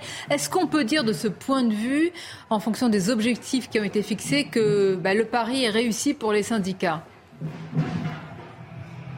en tout cas, ici à Marseille, euh, toutes les manifestants avec qui nous avons parlé nous ont confirmé que le pari était réussi et que ce n'était euh, qu'un début. Vous voyez, cette fois, nous sommes retournés euh, dans le cœur du cortège. Hein. Nous sommes au milieu des manifestants CFE, CGC et eux aussi sont fortement mobilisés. On a quitté hein, tout le cortège de la CGT où ils étaient très très nombreux et on a interviewé hein, deux personnes en descendant dans ce cortège et les deux nous ont dit non, 64 ans euh, c'est trop tard. On ne peut pas s'imaginer travailler euh, aussi longtemps. Il y a un manque de réalisme du euh, gouvernement. Il ne prend pas en compte la pénibilité, tous les arguments finalement que les uns et les autres sortent se rejoignent. ce que veulent ces manifestants aujourd'hui, c'est faire plier le gouvernement. Et comme vous le disiez, pour en revenir à votre question, Sonia, ils considèrent que le test du 19 janvier a été relevé. Merci beaucoup, euh, Laure Parra. Je retiens ce que vous avez dit dans votre argumentaire. Laure, vous citez un petit peu ces banderoles et tous ces manifestants qui parlent d'injustice. Et je pense que ça va être l'un, euh, Pierre Gentier, c'est l'élément majeur en réalité. Beaucoup de gens ne comprennent pas pourquoi il faut cette réforme, même si l'on parle de l'urgence financière. Ils trouvent que c'est injuste. Et ça, l'argument de l'injustice, il est très difficile dans l'opinion publique à, renverser. Oui, c'est injuste. Alors, effectivement, alors, ça peut être perçu comme injuste pour rester objectif à deux titres. Déjà, premièrement, parce qu'on a eu la réforme Touraine et, on se demande quand est-ce qu'on va avoir le bout du bout. Dire qu'en fait, je pense que ce que pense une partie manifestante, c'est que de toute façon, un, ils sont contre cette réforme. Mais ce n'est pas le bout du bout, cette réforme. Je vous rappelle qu'on parlait d'une réforme à 65 ans, et là, on a coupé la poire en deux, et on dit 64 ans. Et vous pouvez être sûr que, parce que je pense cette réforme va passer dans un an, dans deux ans, on vous dira, il faut passer à 65, puis après, il faut passer à 67, etc. Donc là, on, sent qu'on est sur d'autres débats. Puis aussi, il y a un deuxième sujet. C'est que sur le fond, le fond du problème, c'est quoi? C'est qu'on nous, on nous dit, notre système de retraite est déficitaire. C'est l'argument qu'on nous avance. Et c'est vrai, alors il est excédentaire juste cette année, après il va être déficitaire en 2027, en 2030. Euh, on nous annonce, j'avais noté 20 euh, milliards, 13, euh, oui, 13 milliards et 20 milliards en, 2000, en 2030. C'est vrai, mais ce système va revenir d'ici 10, 15 ans après personne ne le à l'équilibre. je suis d'accord avec vous, les prévisions du corps, elles ont évolué, mais elles peuvent aussi, peuvent aussi évoluer dans un sens positif. Mais pardonnez-moi, je veux dire, à ce moment-là, il faut, il faut qu'on soit précis. C'est-à-dire que, déjà, je voudrais vous rappeler que 20 milliards, si je le mets sur 2030, par rapport à ce qu'on met sur les retraites. Donc pour vous, c'est trop... pas non mais c'est pas énorme, mais c'est un choix. Pardonnez-moi, ça peut être un choix. Un choix, un choix de quoi De société ou un choix juste financier comptable Est-ce que c'est une réforme simplement comptable ou est-ce que c'est une réforme qui C'est une réforme paramétrique, donc on ne change pas le système, effectivement. Juste en un mot, le fond du sujet, en fait. Après, je ne suis pas tout à fait d'accord puisque malheureusement depuis très longtemps, les cotisations retraite ne permettent plus euh, de euh, financer notre régime de retraite et on parle de ces 10, 15. On pourra moduler justement bah, les, cotisations, peut-être pour les augmenter. Hmm. Mais moi, je pense que le fond du sujet, c'est qu'en fait, on veut abonder les finances publiques parce que nous sommes pas considérablement endettés. C'est pas vrai, c'est pas vrai, c'est pas vrai. Je suis pas tout à fait, je suis pas tout à fait d'accord. Lorsque l'on regarde concrètement les dépenses de qu'on fait en France pour financer notre régime de retraite, c'est 345 milliards. Uniquement 80 80% sont financés euh, par les cotisations qu'on paye euh, tous les mois. Les 20 autres milliards sont financés euh, par la Caisse nationale d'allocation familiale, par la CSG, par des subventions de l'État, par des subventions d'équilibre, par des recettes donc fiscales, des transferts d'organismes sociaux. Enfin, il y a énormément d'autres recettes qui viennent compenser déjà un système de retraite qui ne marche plus. Donc effectivement, je vous rejoins sur le fait que c'est une, réforme à la marge, c'est une réforme comptable, mais notre système doit être revu en profondeur puisque la preuve en est, il y a 20% des, euh, euh, de ce qu'on dépense chaque année pour financer nos retraites qui viennent d'autre part que de cotisations euh, de faire cette retraite. Maintenant, on sait très bien que c'est un lien direct avec le quoi qu'il en coûte, qui a coûté énormément d'argent. et aussi, sans vouloir, loin de moi l'idée, euh, être la porte-parole euh, de la majorité des Français, mais on suit aussi les recommandations de Bruxelles, parce qu'on sait que la France fait partie euh, des pays de l'OCDE qui travaillent le moins. Donc beaucoup de Français se disent, mais c'est injustifié et injuste actuellement avec toute la période dans laquelle nous sommes. C'est pour ça que tout à l'heure, je vous parlais d'un mouvement protéiforme. Bien évidemment, que le leitmotiv, c'est la réforme des retraites. C'est pour ça que les manifestants sont dans la rue aujourd'hui. Mais il y a aussi un ras-le-bol généralisé, une indignation, une exaspération de la part de la majorité des Français liée à la période de la Covid, plus des factures qui ah flambent, alimentaires, énergétiques. C'est un mélange des genres et une hostilité générale à la politique macroniste. La vraie question, ce n'est pas l'équilibre. Je ne sais pas si l'équilibre sera assuré en 2030. La vraie question est celle du pouvoir d'achat. Oui. mais elle est vraie dans tous les pays. Non, mais, n'est pas une singularité française. donc, euh, moi, ce que je m'étonne, c'est qu'il n'y ait pas une approche globale sur l'endettement, sur notre mmh. productivité, sur la désindustrialisation, ah bon, sur le poids, aussi. sur le poids énorme, sur, le poids énorme de la fonction publique, sur la natalité qui chute. Quand mmh. on met tout cela hein, et qu'on agrège tout cela, il y a des interrogations c'est vrai. mais c'est le problème de cette réforme, c'est-à-dire que c'est une réforme qui ne. Vous me dites que c'est une réforme comptable. Mais c'est une réforme comptable, mais c'est assumé. D'ailleurs, euh, enfin, on, a peut-être la mémoire courte, mais Emmanuel Macron en 2017 nous avait promis une réforme des retraites paramétrique et euh, systémique. Le paramétrique, on y est, on est là pour combler le déficit. Le systémique, on n'y est plus. C'est-à-dire que la réforme euh, qui consistait à dire un euro cotisé ouvrira les mêmes droits pour l'ensemble des salariés, qui était la promesse d'Emmanuel Macron en 2017, a été totalement abandonnée. D'ailleurs, lorsque l'on se pose la question est-ce que le gouvernement gouvernement reculera avec cette réforme des retraites, il a déjà reculé. C'est-à-dire que la réforme systémique, effectivement, vous aviez raison au tout début d'émission, on l'aura dans 3 ans, dans 4 ans, dans 5 ans. Il y aura une nouvelle réforme des retraites. Il faut l'annoncer aux Français. Il y a quelque chose qui est quand même intéressant, c'est qu'en 2019, lorsque Emmanuel Macron renonce à cette euh, réforme euh, à la fois paramétrique et systémique, il avance deux, deux, deux, deux points. C'est le, euh, le, premier, c'est qu'il ne l'avait pas absolument annoncé dans son programme. Et le deuxième, c'était l'emploi des seniors. Et aujourd'hui, cette question de l'emploi des seniors n'a toujours pas été réglée.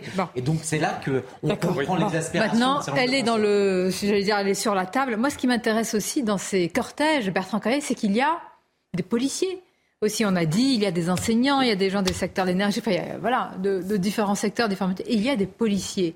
C'est pas rare hein, qu'il y ait des policiers dans les cortèges, mais enfin, c'est quand même un élément assez euh, singulier de voir des forces de l'ordre qui vont encadrer euh, des manifestations où se trouvent leurs euh, collègues. Et probablement que ceux qui vont appliquer ce maintien de l'ordre pensent beaucoup comme leurs camarades. Bon, ça arrive. Hein. Je ne pense pas pour la police nationale. Euh, Ou la gendarmerie, c'est. en gendarmerie qui, est une, euh, qui fait partie de la fonction euh, euh publique, militaire. Hein, bon, donc il n'y a pas de droit de, grève, pas de droit de manifester, Dieu merci. parce que bon, il faut rester quand même sur une priorisation de, de ce pourquoi on est, on est entré pour servir la patrie. Mais je dirais que les policiers, eux, sont sur un statut différent. Ils ont le droit de manifester. Donc il y aura des policiers. Alors je sais que ça n'est pas tout à fait apprécié mm. par certains syndicats, hein, suite euh, notamment ce qui s'est passé pendant les Gilets jaunes. Bon, ce qui s'est passé pendant les Gilets jaunes, c'est quand même le fait de quelques, minutes, quelques unités, mais euh, la majorité des policiers se sont très bien conduits. Donc, euh, les stigmatiser à cette occasion, ils ont le droit de manifester. J'espère qu'ils pourront porter leurs revendications tout à fait normalement. Bon. Je pense Ça c'est dit. Il est légitime que les policiers euh, s'expriment, euh, en l'occurrence, euh, contre la réforme des retraites, parce que, si vous voulez, il y a aussi une résonance sociologique qui avait déjà d'ailleurs entre les Gilets jaunes, entre la sociologie des policiers et la sociologie des Gilets jaunes. Et effectivement, les policiers sont des agents du service public, des, des gens qui travaillent pour l'État, des fonctionnaires qui travaillent pour nous tous, et qui travaillent parfois dans des conditions de travail qui sont extrêmement difficiles, extrêmement périlleuses, et les faire continuer à travailler longtemps et longtemps encore, et pas forcément pour eux un bénéfice. Et il est parfaitement légitime qu'ils se mobilisent. Mais comme l'ensemble des, professionnels, qui travaillent dans le service public et qui en constatent la, dégradation. Donc, euh, ça fait aussi écho à ce qu'on disait tout à l'heure sur le fait que le service public et les services publics sont quand même exemples. On parle beaucoup de la crise hospitalière sur vos plateaux et on a bien raison, de l'éducation, de la police, de la sécurité en général. Et très franchement, ça aussi, ça fait partie de la convergence des luttes. Et le fait que le président de la République, le, nirvana économique de, de, de ces deux ans, de ces cinq ans de mandat maintenant, ce soit, si vous voulez, la réforme des retraites, ça en dit quand même long sur l'impéritie économique du Mozart de la finance. Ah, juste, je vous donne la parole tout de suite après Pierre Gentier. Regardez ces images euh, parisiennes. Euh, on voit quand même que les cortèges, en tous les cas, les, les gens arrivent. Il y a les ballons des organisations euh, syndicales. On va suivre de très près aussi ce cortège parisien grâce à, à Jeanne Cancard qui y est. Jeanne, ah, on voit quand même là sur ces images un peu plus resserrées qu'il y a du monde, que les cortèges se fournissent petit à petit. Je vais revenir. Oui, Sonia, le cortège commence à être bien fourni ici, même s'il est toujours compliqué, surtout de là où nous en sommes, c'est-à-dire en tête de cortège, de vous dire exactement le nombre de manifestants présents pour le moment. Mais vous voyez là, pour vous donner un ordre d'idée, on est environ à 500 mètres de la place de la République et sur cette partie de l'avenue, eh bien, euh, les, euh, les manifestants peuvent être comptés pour l'instant par euh, milliers. Il faut savoir que là, on est au début du cortège qui s'élancera maintenant dans trois quarts d'heure. Il y a toujours un point presse qui est actuellement tenu par les principaux syndicats. C'est d'ailleurs ce qu'il faut noter dans cette mobilisation, c'est que tous les syndicats, tous les principaux syndicats, eh bien, sont unis dans cette mobilisation. Vous avez CFDT, FO et CGT. Philippe Martinez qui a pris la parole. Philippe Martinez qui a dit, on l'a entendu sur notre antenne, que selon lui, plus d'un million de personnes seraient présentes lors de ces manifestations au total sur cette journée de jeudi. Ici, on en attend 50 000 à 80 000 selon les autorités. De ce qu'on peut voir pour le moment, eh bien, c'est que oui, le cortège commence à réellement être fourni, être dense. Cortège qui partira maintenant à 14h, direction Bastille, avant de rejoindre la place de la Nation, arrivée prévue aux alentours de 19h. Merci beaucoup. Merci Jeanne Cancard en direct en duplex depuis la place de la République. Avant de revenir sur le point de la sécurité, Jeanne m'inspire euh, une question à, vous poser. Finalement, on dit un million dépassé. À partir de quel chiffre le gouvernement, Emmanuel Macron, va se dire euh, je vais reculer ou pas. Apparemment, il y a une détermination du gouvernement. Personne ne peut savoir ce qui va se passer, mais politiquement, il joue beaucoup, Florian euh, Tardif, avec cette réforme. Parce que pourrait faire maintenant le président dans le reste de son quinquennat si sur cette réforme il recule aujourd'hui oui, vous avez répondu presque à la question. C'est-à-dire s'il commence à, reculer maintenant au tout début de ce second quinquennat, que va-t-il faire? Que pourra-t-il faire ces prochaines années? Non, il ne reculera pas qu'il y ait 1 million, 2 millions, 3 millions, 4 millions de personnes. Le gouvernement, en revanche, pourrait être gêné entre guillemets si le pays était paralysé, mais euh, le pays ne sera pas paralysé parce qu'il y a un million, deux millions ou trois millions de personnes dans la rue. Il pourrait être paralysé si les syndicats décident d'actionner trois leviers. Les transports, l'enseignement, les raffineries. Si ces trois leviers sont actionnés en même temps pendant euh, plusieurs semaines, bien évidemment, le pays euh, sera paralysé, l'économie sera paralysée de même, et le gouvernement pourrait reculer sur un certain nombre de, mesures. Pour l'instant, ce n'est pas ce qui est annoncé par les syndicats. On parle d'une journée de mobilisation, puis de deux, puis de trois. On ne se dirige pas, pour l'heure, je, prends des, pincettes en le disant, vers un mouvement dur qui s'inscrit chaque jour dans la durée et de plus en plus complexe est de plus en plus difficile à gérer. Mais non, Emmanuel Macron ne reculera pas, tout simplement, on en parlait à l'instant, parce que cette réforme, qui est une réforme pour combler euh, le déficit de, notre système, est aussi une réforme, et on ne le dit pas, mais on l'assume en coulisses, pour booster le PIB, pour booster l'économie, tout simplement parce que les gens vont travailler plus, les gens vont cotiser plus, les gens vont avoir globalement un tout petit peu meilleur niveau de vie, et vont pouvoir plus hein. dépenser également en France. C'est très discutable au plan économique. le fait que la réforme des retraites va booster le PIB, très franchement, j'aimerais avoir un économiste qui puisse me démontrer. La productivité, si, c'est évident. Et les recettes euh, mécaniquement aussi. Les recettes, on va pouvoir plus investir également, c'est-à-dire que ça, permettra de donner des marges de manœuvre. Dans un pays tertiarisé avec une balance commerciale déficitaire. Ah bah ça, c'est sûr que ça ne résoudra pas l'ensemble des problèmes. Je vais rebondir sur votre propos sur les conditions de travail des policiers. Il y a une juridiction qu'on n'entend pas, qu'on n'écoute pas, c'est la Cour des comptes. Quand vous parlez de la police nationale, plus de 21% en 10 ans d'augmentation de la masse salariale, c'est-à-dire mm. le catégoriel et les effectifs. Et quand vous regardez sur, euh, depuis 97, il y a un article du Point qui est sorti qui a dit l'augmentation de, des effectifs de la fonction publique, plus 1 million, plus 22%, alors que la population a augmenté de plus 14%. Donc, Parce que la euh, délinquance augmente. non, mais là, je parle public en général. Non, mais. Pour les policiers, euh, en tout cas. C'est intéressant que, aujourd'hui, donc, on prend les, les, choses de façon très parcellaire, et, mais on n'a pas une approche globale. Euh, notamment le coût de la fonction publique, sa productivité. Donc euh, je reconnais tout à fait le droit des policiers de manifester, euh, qui, qui contribue à toutes ces augmentations des effectifs, des budgets de la fonction publique. Et, et, c'est pas du tout mis sur la table. Pierre Gentillet. Oui, alors moi je voudrais juste revenir sur ce qui se disait avant, sur ce que disait Florent Tardif. Je pense qu'effectivement Emmanuel Macron ne reculera pas. Et ce qui est important, à mon avis, c'est de comprendre pourquoi. Euh, je pense que effectivement, même si demain il y a un million, il y a déjà, va peut-être y avoir un million, mais même 2 millions, 3 millions, 4 millions, il ne reculera pas. Pourquoi? Parce que son électorat est favorable à cette réforme. Mmh. On l'a vu lors de l'élection présidentielle, les deux jambes du macronisme, ceux qui ont voté majoritairement pour lui, ce sont les retraités qui sont très, très largement favorables à cette réforme, mm. et ce qu'on appelle les catégories aisées, les bourgeois des centres-villes, etc.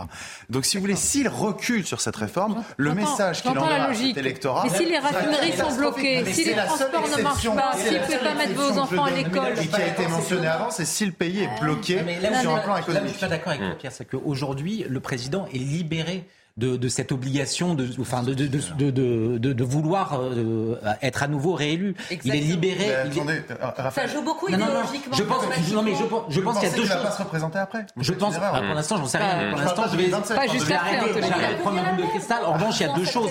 C'est que de de, premièrement, il doit répondre à un certain nombre d'exigences de Bruxelles et de ses créanciers, parce que la France, on, l'a déjà dit, euh, a atteint les 3 000 milliards de dettes. Et il y a la deuxième chose, c'est que je pense la psychologie même d'Emmanuel Macron, c'est qu'aujourd'hui, avec à travers cette réforme, je pense que c'est une réforme totémique et à la fois narcissique. C'est-à-dire qu'il a besoin de ça pour s'installer, s'inscrire dans l'histoire. Mais je dis, je dis pas que c'est grandiose, hein. mais en tout cas, Allez, une pause, une pause, et on se retrouve. Pas reculer, moi, c'est plutôt comme ça que je voulais. Sur la mobilisation, sur la sécurité, sur la position des syndicats et les positions politiques. À tout de suite. Combien de Français dans la rue pour s'opposer au projet du gouvernement? Quelques chiffres. Alors, ils viennent de la préfecture de police Marseille, 26 000 selon la préfecture de police. On attend de voir aussi Perpignan, Toulouse, Bordeaux, Avignon. Les cortèges sont fournis. Euh, la ville phocéenne également. Nous serons avec Laure Parra. On va en parler aussi avec nos invités. Tout d'abord, le rappel des titres, c'est News Info. Audrey Berthaud. Les 2160 salariés de GoSport sont désormais fixés. Le distributeur d'articles sportifs a été placé en redressement judiciaire. La décision attendue a été révélée ce matin par le tribunal de commerce de Grenoble après avoir constaté son état de cessation de paiement. Contre la réforme des retraites, la baisse de la production d'électricité s'intensifie. Le gestionnaire du réseau électrique RTE a observé une baisse de 5000 MW, soit l'équivalent de deux fois la consommation de Paris. Sur LCI, le ministre du Travail Olivier Dussopt s'est exprimé. Ce n'est pas une bonne façon de se mobiliser. C'est très regrettable. Et puis cette démission euh, surprise de Jacinda Ardern, la chef du gouvernement néo-zélandais, a annoncé qu'elle quittera ses fonctions le 7 février. Une démission inattendue qu'elle a expliquée en affirmant ne plus avoir assez d'énergie pour se maintenir à son poste. Première ministre depuis 2017, elle avait été euh, plébiscitée dans son pays et à l'étranger pour sa gestion de la crise du Covid. Des cortèges denses, des manifestations euh, fournies, ou en tous les cas, vraiment, il y a du monde. Marseille, mais aussi Toulouse, Bordeaux, Avignon. Aussi, il y a des villes moyennes, plus petites. La préfecture de police annonce 26 000 euh, personnes dans la cité euh, phocéenne. Vous avez entendu aussi les syndicats plutôt optimistes. On va écouter le leader de la CGT, de la CFDT et puis Jean-Luc Mélenchon également. Évidemment que la mobilisation est importante puisqu'on on a passé le stade de la concertation, négociation, vous l'appelez comme vous voulez, et que le gouvernement n'a rien changé de son projet. Donc euh, c'est la deuxième phase, c'est la mobilisation. Mais je pense que le million, il va dépassé. vu les chiffres que j'ai Pour la CFDT, c'est clair, cette mobilisation, elle durera jusqu'à ce qu'on n'ait pas le report de l'âge égal de départ en retraite à 64 ans ou à 63 ans. Ce qu'il faut entendre, c'est tous ceux qui sont derrière aujourd'hui ici à Paris et qui ont été dans les cortèges partout en France. Ça, c'est le, le monde du travail réel. C'est ceux et celles qui ne veulent pas travailler plus longtemps parce que leur métier euh, ne le permettent pas toujours. Cette réforme, il faut le dire, elle concerne principalement les travailleurs qui ont commencé entre 18 ans et demi et 21, euh, 21 ans et demi. Ce sont tous ces travailleurs euh, qu'on qualifie d'intermédiaires, modestes, etc., peu importe le nom, et qui vont subir cette réforme de plein fouet. Et donc c'est ça qu'on manifeste aujourd'hui. Cette réforme, elle n'est pas juste. Elle n'est pas juste et il n'y avait pas besoin de reporter l'âge égal de départ en retraite à 64 ans. Donc on s'y oppose. On est là. On est là dans un cadre unitaire et dans un cadre pacifique. Vous avez un gouvernement qui s'acharne euh, sur le droit à la retraite, mais qui ne fait strictement rien, qui se fait condamner trois fois de suite pour inaction climatique. Vous voyez, tout ça se tient. Nous sommes dans un moment euh, de bascule de l'histoire. On ne sait pas bien de quel côté va la civilisation humaine, mais on voit qu'elle est en train de se chercher. Euh, évidemment, M. Macron est un retardataire euh, de l'ancienne période, du vieux monde. Alors, il y a une euh, convergence dans ce qui est dit, mais il ne faut pas qu'on soit naïf, Éric de Ritmaten. Mm. Il y a aussi une bataille entre les syndicats et les partis de gauche euh, aussi. Mm. Alors, c'est un, un, des éléments du débat, mais c'est à qui euh, va porter et pourra se réuir s'il y a du monde et que ce soit bien rempli aujourd'hui. Et même un, troisième pilier qui sont souvent des collectifs qui se montent hein, sur, sur Internet. on l'a vu avec les Gilets jaunes, on l'a vu avec la greffe des contrôleurs à la SNCF, qui échappent, eux, aux syndicats. Alors, vous voyez, c'est syndical, social, politique des indépendants. Je dis juste une chose, il manque, enfin on le verra cet après-midi, mais il manque le secteur privé, l'entreprise. Parce que essayez de dire à votre patron, je viens pas aujourd'hui travailler, qu'est-ce qu'il vous dira? Alors que si vous êtes à la SNCF, vous serez applaudi si vous ne travaillez pas aujourd'hui. Vous voyez, il y a quand même une différence de traitement. Et moi, je défends aussi les salariés du privé, je défends aussi les indépendants des gens qui ont leur boulot, leur petite société, qui vivent au quotidien. Allez demander chez Uber s'ils peuvent se permettre de se mettre en grève. Vous voyez, il y a quand même une France à, trois vitesses, même si l'on peut dire. On en avait parlé tout à l'heure, vous avez entièrement raison. On a vu ce reportage de leur part avec deux chefs d'entreprise, un agent immobilier, et je dis, mais moi, je, ne peux pas. Mais même si je suis contre la réforme des, des... Ce qui ne veut pas dire qu'ils n'y sont pas opposés. Ce qui serait, je pense, logique dans une démocratie accomplie, mais malheureusement nous n'en sommes plus une aujourd'hui, oh. ce serait que le gouvernement. non, une démocratie, oui, je dis accomplie. Ah bah, C'est une démocratie, à mon avis, bah, efficiente. Il y a différents degrés dans la démocratie. Démonstration non, mais il y a différents degrés dans la démocratie. Je pense que ah, si. Pardonnez-moi, il y a un droit. Ah non, mais attendez. Non, mais la démocratie, c'est pas seulement pouvoir manifester et voter tous les cinq ans. La démocratie, elle va plus loin que simplement cela.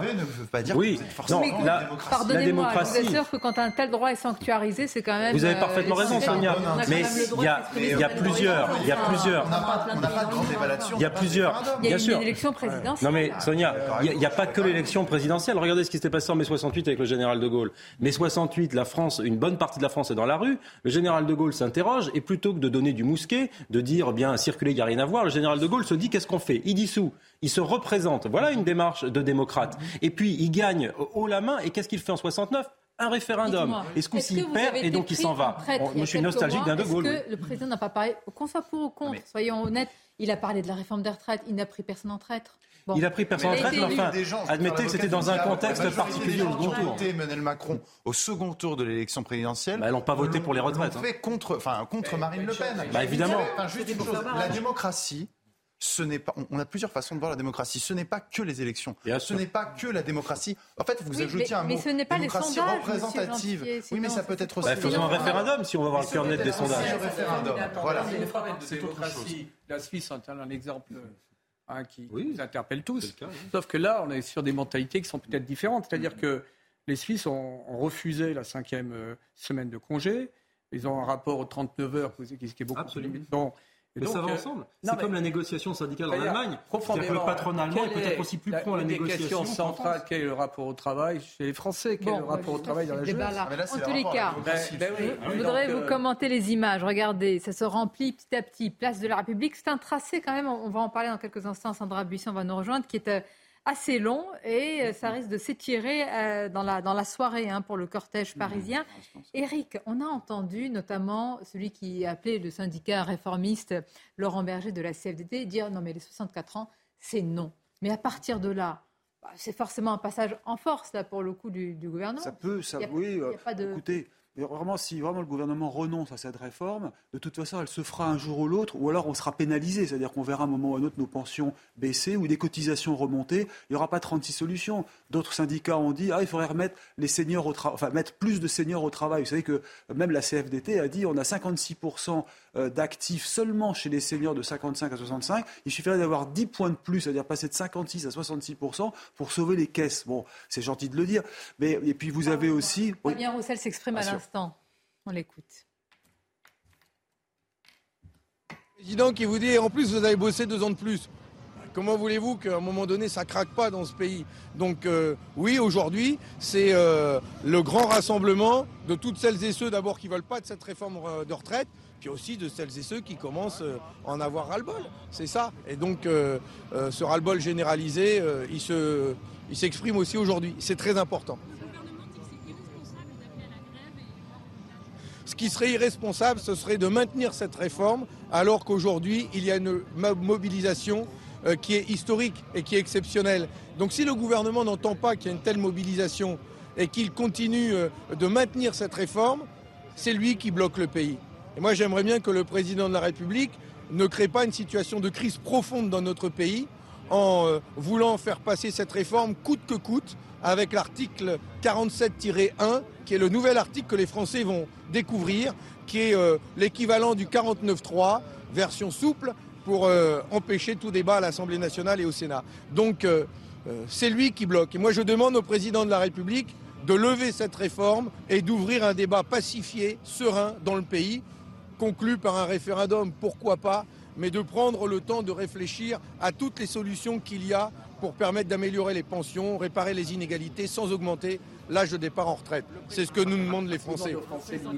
Voilà pour la prise de parole de Fabien Roussel. De... Bah on est d'accord avec un Covid. Je crois qu'il y a l'oreillette branchée sur CNews. Euh, Mais oui, Monsieur Roussel, qui est souvent notre, notre invité. Bon, il n'y a pas de surprise hein, sur ce qui est dit sur l'opposition. Je voudrais qu'on revienne sur le tracé du cortège parisien, puisque dans quelques minutes, à partir de 14h, et d'ailleurs, les cortèges sont déjà présents à Paris, focus va être fait sur la capitale, Sandra Bisson. C'est vrai que c'est un cortège quand même qui, s'étire, hein. ce sont plusieurs kilomètres, d'où aussi la difficulté tout simplement de maintenir l'ordre sur une telle distance. Alors 3500 euh, forces de l'ordre sont mobilisées euh, pour sécuriser cette, euh, cette, manifestation. Le ministre a annoncé un petit millier de personnes qui pouvaient être des casseurs et tenter de faire dégénérer la manifestation. Selon nos informations, c'est 200 à 400 militants d'ultra-gauche ou ultra-jaune et parallèlement 400 à 600 gilets jaunes classiques attendus mais qui sont dans l'heure des dernières manifestations plutôt, on va dire, marginalisés dans les cortèges. Le risque, c'est, comme souvent ces dernières années, le pré-cortège c'est-à-dire les gens qui vont se mettre avant les leaders euh, syndicaux, euh, parce que depuis plusieurs années, c'est là que s'infiltrent les euh, casseurs dans ce qu'on appelle une nébuleuse qui peut parfois être constituée de gens qui ne sont pas totalement hostiles aux casseurs. La question, comme dans toute manifestation, c'est est-ce que euh, ces casseurs vont arriver à faire dégénérer cette manifestation, à faire sortir le cortège peut-être de son euh, itinéraire? On sait que pour y arriver, ils ont besoin d'un nombre de manifestants euh, très conséquent pour pouvoir se cacher dans le cortège et au dernier moment se former en black bloc. Le but pour les policiers, c'est d'empêcher une formation d'un black bloc, puisqu'un black bloc constitue plusieurs centaines euh, d'ultra, euh, de casseurs qui se regroupent, parce qu'une fois qu'ils sont constitués en bloc conséquent, c'est très difficile de les euh, disperser. Donc les consignes, c'est de pouvoir, comme ces derniers mois, intervenir très rapidement dès qu'il y a une tentative de constitution d'un bloc ou dès qu'il y a des dégradations, des violences qui sont commises. D'ailleurs, Bertrand Cavaillon peut avoir une, je veux une pensée pour toutes ces forces de l'ordre tellement sollicitées qui sont sorties. Il y a eu je pense déjà pas mal de, fêtes religieuses, de sites religieux qui ont dû être euh, sécurisés. Il y a eu euh, la Saint-Sylvestre, il y a eu enfin, tous les mouvements qu'on a eus aussi. C'est quand même aussi des forces de l'ordre qui sont euh, éprouvées sur le terrain également. depuis quatre ans, il y a une sollicitation croissante, continue des forces de l'ordre, donc les gendarmes mobiles, les CRS. Moi, je connais des camarades au sein des escadrons mobiles qui, pendant 28 week-ends de, hein, de, continuité, n'ont pas pu être avec leur famille. Euh, bon, il faut aussi parler de désengagements majeurs euh, outre-mer. Donc on est dans une société qui est quand même euh, aujourd'hui concernée, confrontée à la violence. Il y a de plus en plus de, demandes de sécurité. Les préfets recourent de plus en plus aux forces de l'ordre parce que tout mouvement, c'est bien que ça va être encadré, il y a toute une réflexion en amont, mais on est toujours euh, devant ce risque, cette présence de quelques individus, vous l'avez très bien dit, qui vont s'infiltrer et qui vont se regrouper et qui ont des objectifs très précis, qui sont d'une part de s'en prendre à des symboles de l'État, du capitalisme, il y a des banques le long, il y a des grands magasins, il y a deuxièmement s'en prendre euh, également aux forces de l'ordre. Euh, bon, mais ceci ne doit pas non plus euh, nous, amener à avoir un, regard trop critique. Non, bien sûr. mais surtout que là. Euh, parce que la plupart des manifestations, quand même, se déroulent dans de bonnes conditions. Et c'est l'intérêt de tous, surtout quand il y a un enjeu social comme celui-ci. Alors c'est intéressant parce qu'il y a, il y a quand même, il faut ouvrir le débat sur ce que va faire LFI avec les syndicats étudiants et avec les mouvances eh lycéennes, qui seraient peut-être dans une logique de débordement d'un mouvement très structuré, assez traditionnel, encadré par, par les organisations syndicales comme la CGT. Et on retrouve là les vieux clivages entre disons, les mouvances euh, plutôt communistes et les mouvances gauchistes. Oui, il y a juste un, élément, juste quand j'ai vu vos chiffres qui m'a interpellé, c'est que 10 000 euh, membres des forces de l'ordre, c'est exactement et sensiblement le même nombre que ce qu'il y a eu pour le match euh, France-Maroc. Donc ça dit quand même quelque chose. C'était, ouais, exactement. C'est quand même assez intéressant, c'est que effectivement, on a le même déploiement, voire plus important, pour des mobilisations où là, il va y avoir probablement des centaines et des centaines de milliers de gens dans la rue. Donc ça montre bien que la pression sur la sécurité, ou plutôt sur l'insécurité, était plutôt du côté des débordements potentiellement post-match que là, avec des manifestations où il y a des services d'ordre, un encadrement, euh, des familles, et c'est pas du tout la même chose. Et je pense que la, la priorité des syndicats, c'est que ça se passe bien. On l'a largement dit. Ils ont aucun intérêt à ce que ça déborde. Et donc voilà, ils ont tout intérêt à ce que ça se fasse dans le calme. Et le gouvernement aurait tout intérêt à donner des réponses d'ores et déjà quand ça se passe calmement pour éviter les débordements. C'est là que le gouvernement jouerait un jeu dangereux. C'est qu'avec les gilets jaunes, il y a des voitures qui brûlent, il y a l'Arc de Triomphe qui est saccagé, hop, on augmente les minima sociaux, on fait un chèque de 1000 euros. Alors que quand il y a 3 millions de personnes dans la rue avec des syndicats, des banderoles bien organisées, là on ne change rien. A, a, quand même, euh, il y a eu une négociation avant. Mais je suis d'accord. Là, je rappelle juste. Pardon, Sonia, ce qui m'inquiète aujourd'hui, c'est que dans ces manifestants, il y aura des forces de l'ordre qui peuvent être pris pour cible être prises à partie par écrit dans la note de renseignement, effectivement. Euh, écoutez, moi je, pense que ah, des, membres des organisations syndicales, manifestants, ne seront pas assez idiots pour s'en prendre à des policiers qui viennent manifester. Je le souhaite, mais je parlais plus des black blocs et des gens qui vont les repérer parce qu'ils auront leur bannière, ils seront sous leur bannière. C'était écrit dans une note de renseignement. c'est vrai que bon, on va pas insister trop sur ce point pour donner de mauvaises idées. Les black blocs, euh, il n'y a pas que les policiers ou des gendarmes qui, les, services d'ordre. Euh, des syndicats sont eux-mêmes eux visés. faisons le pari que ça se passe bien. C'est une réforme tellement importante, évidemment, quand on est sur des enjeux comme cela. Je voudrais qu'on écoute, parce qu'on arrive à la fin de cette émission, les quelques premières réactions déjà des manifestants dans le cortège parisien. Écoutons-les. Ça veut dire que le signe, euh, il est clair. Il faut que euh, le gouvernement retire cette réforme. En tant qu'étudiant et en tant que jeune, c'est important de se mobiliser pour nous aujourd'hui. Euh, parce que cette réforme des retraites, c'est tout simplement en fait une précarité à perpétuité pour l'ensemble de notre génération? On ferait mieux de s'occuper du plein emploi, de faire en sorte que les gens qui ont après 50 ans puissent continuer à travailler, faire en sorte qu'on puisse partir progressivement à la retraite. Il y a, des choses qu'on peut faire.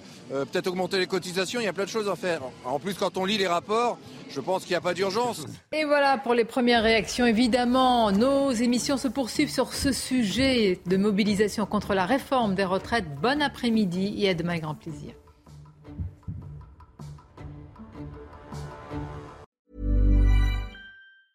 Mom deserves the best, and there's no better place to shop for Mother's Day than Whole Foods Market. They're your destination for unbeatable savings, from premium gifts to show-stopping flowers and irresistible desserts. Start by saving 33% with Prime on all body care and candles. Then get a 15-stem bunch of tulips for just $9.99 each with Prime. Round out Mom's menu with festive rosé, irresistible berry chantilly cake, and more special treats. Come celebrate Mother's Day at Whole Foods Market.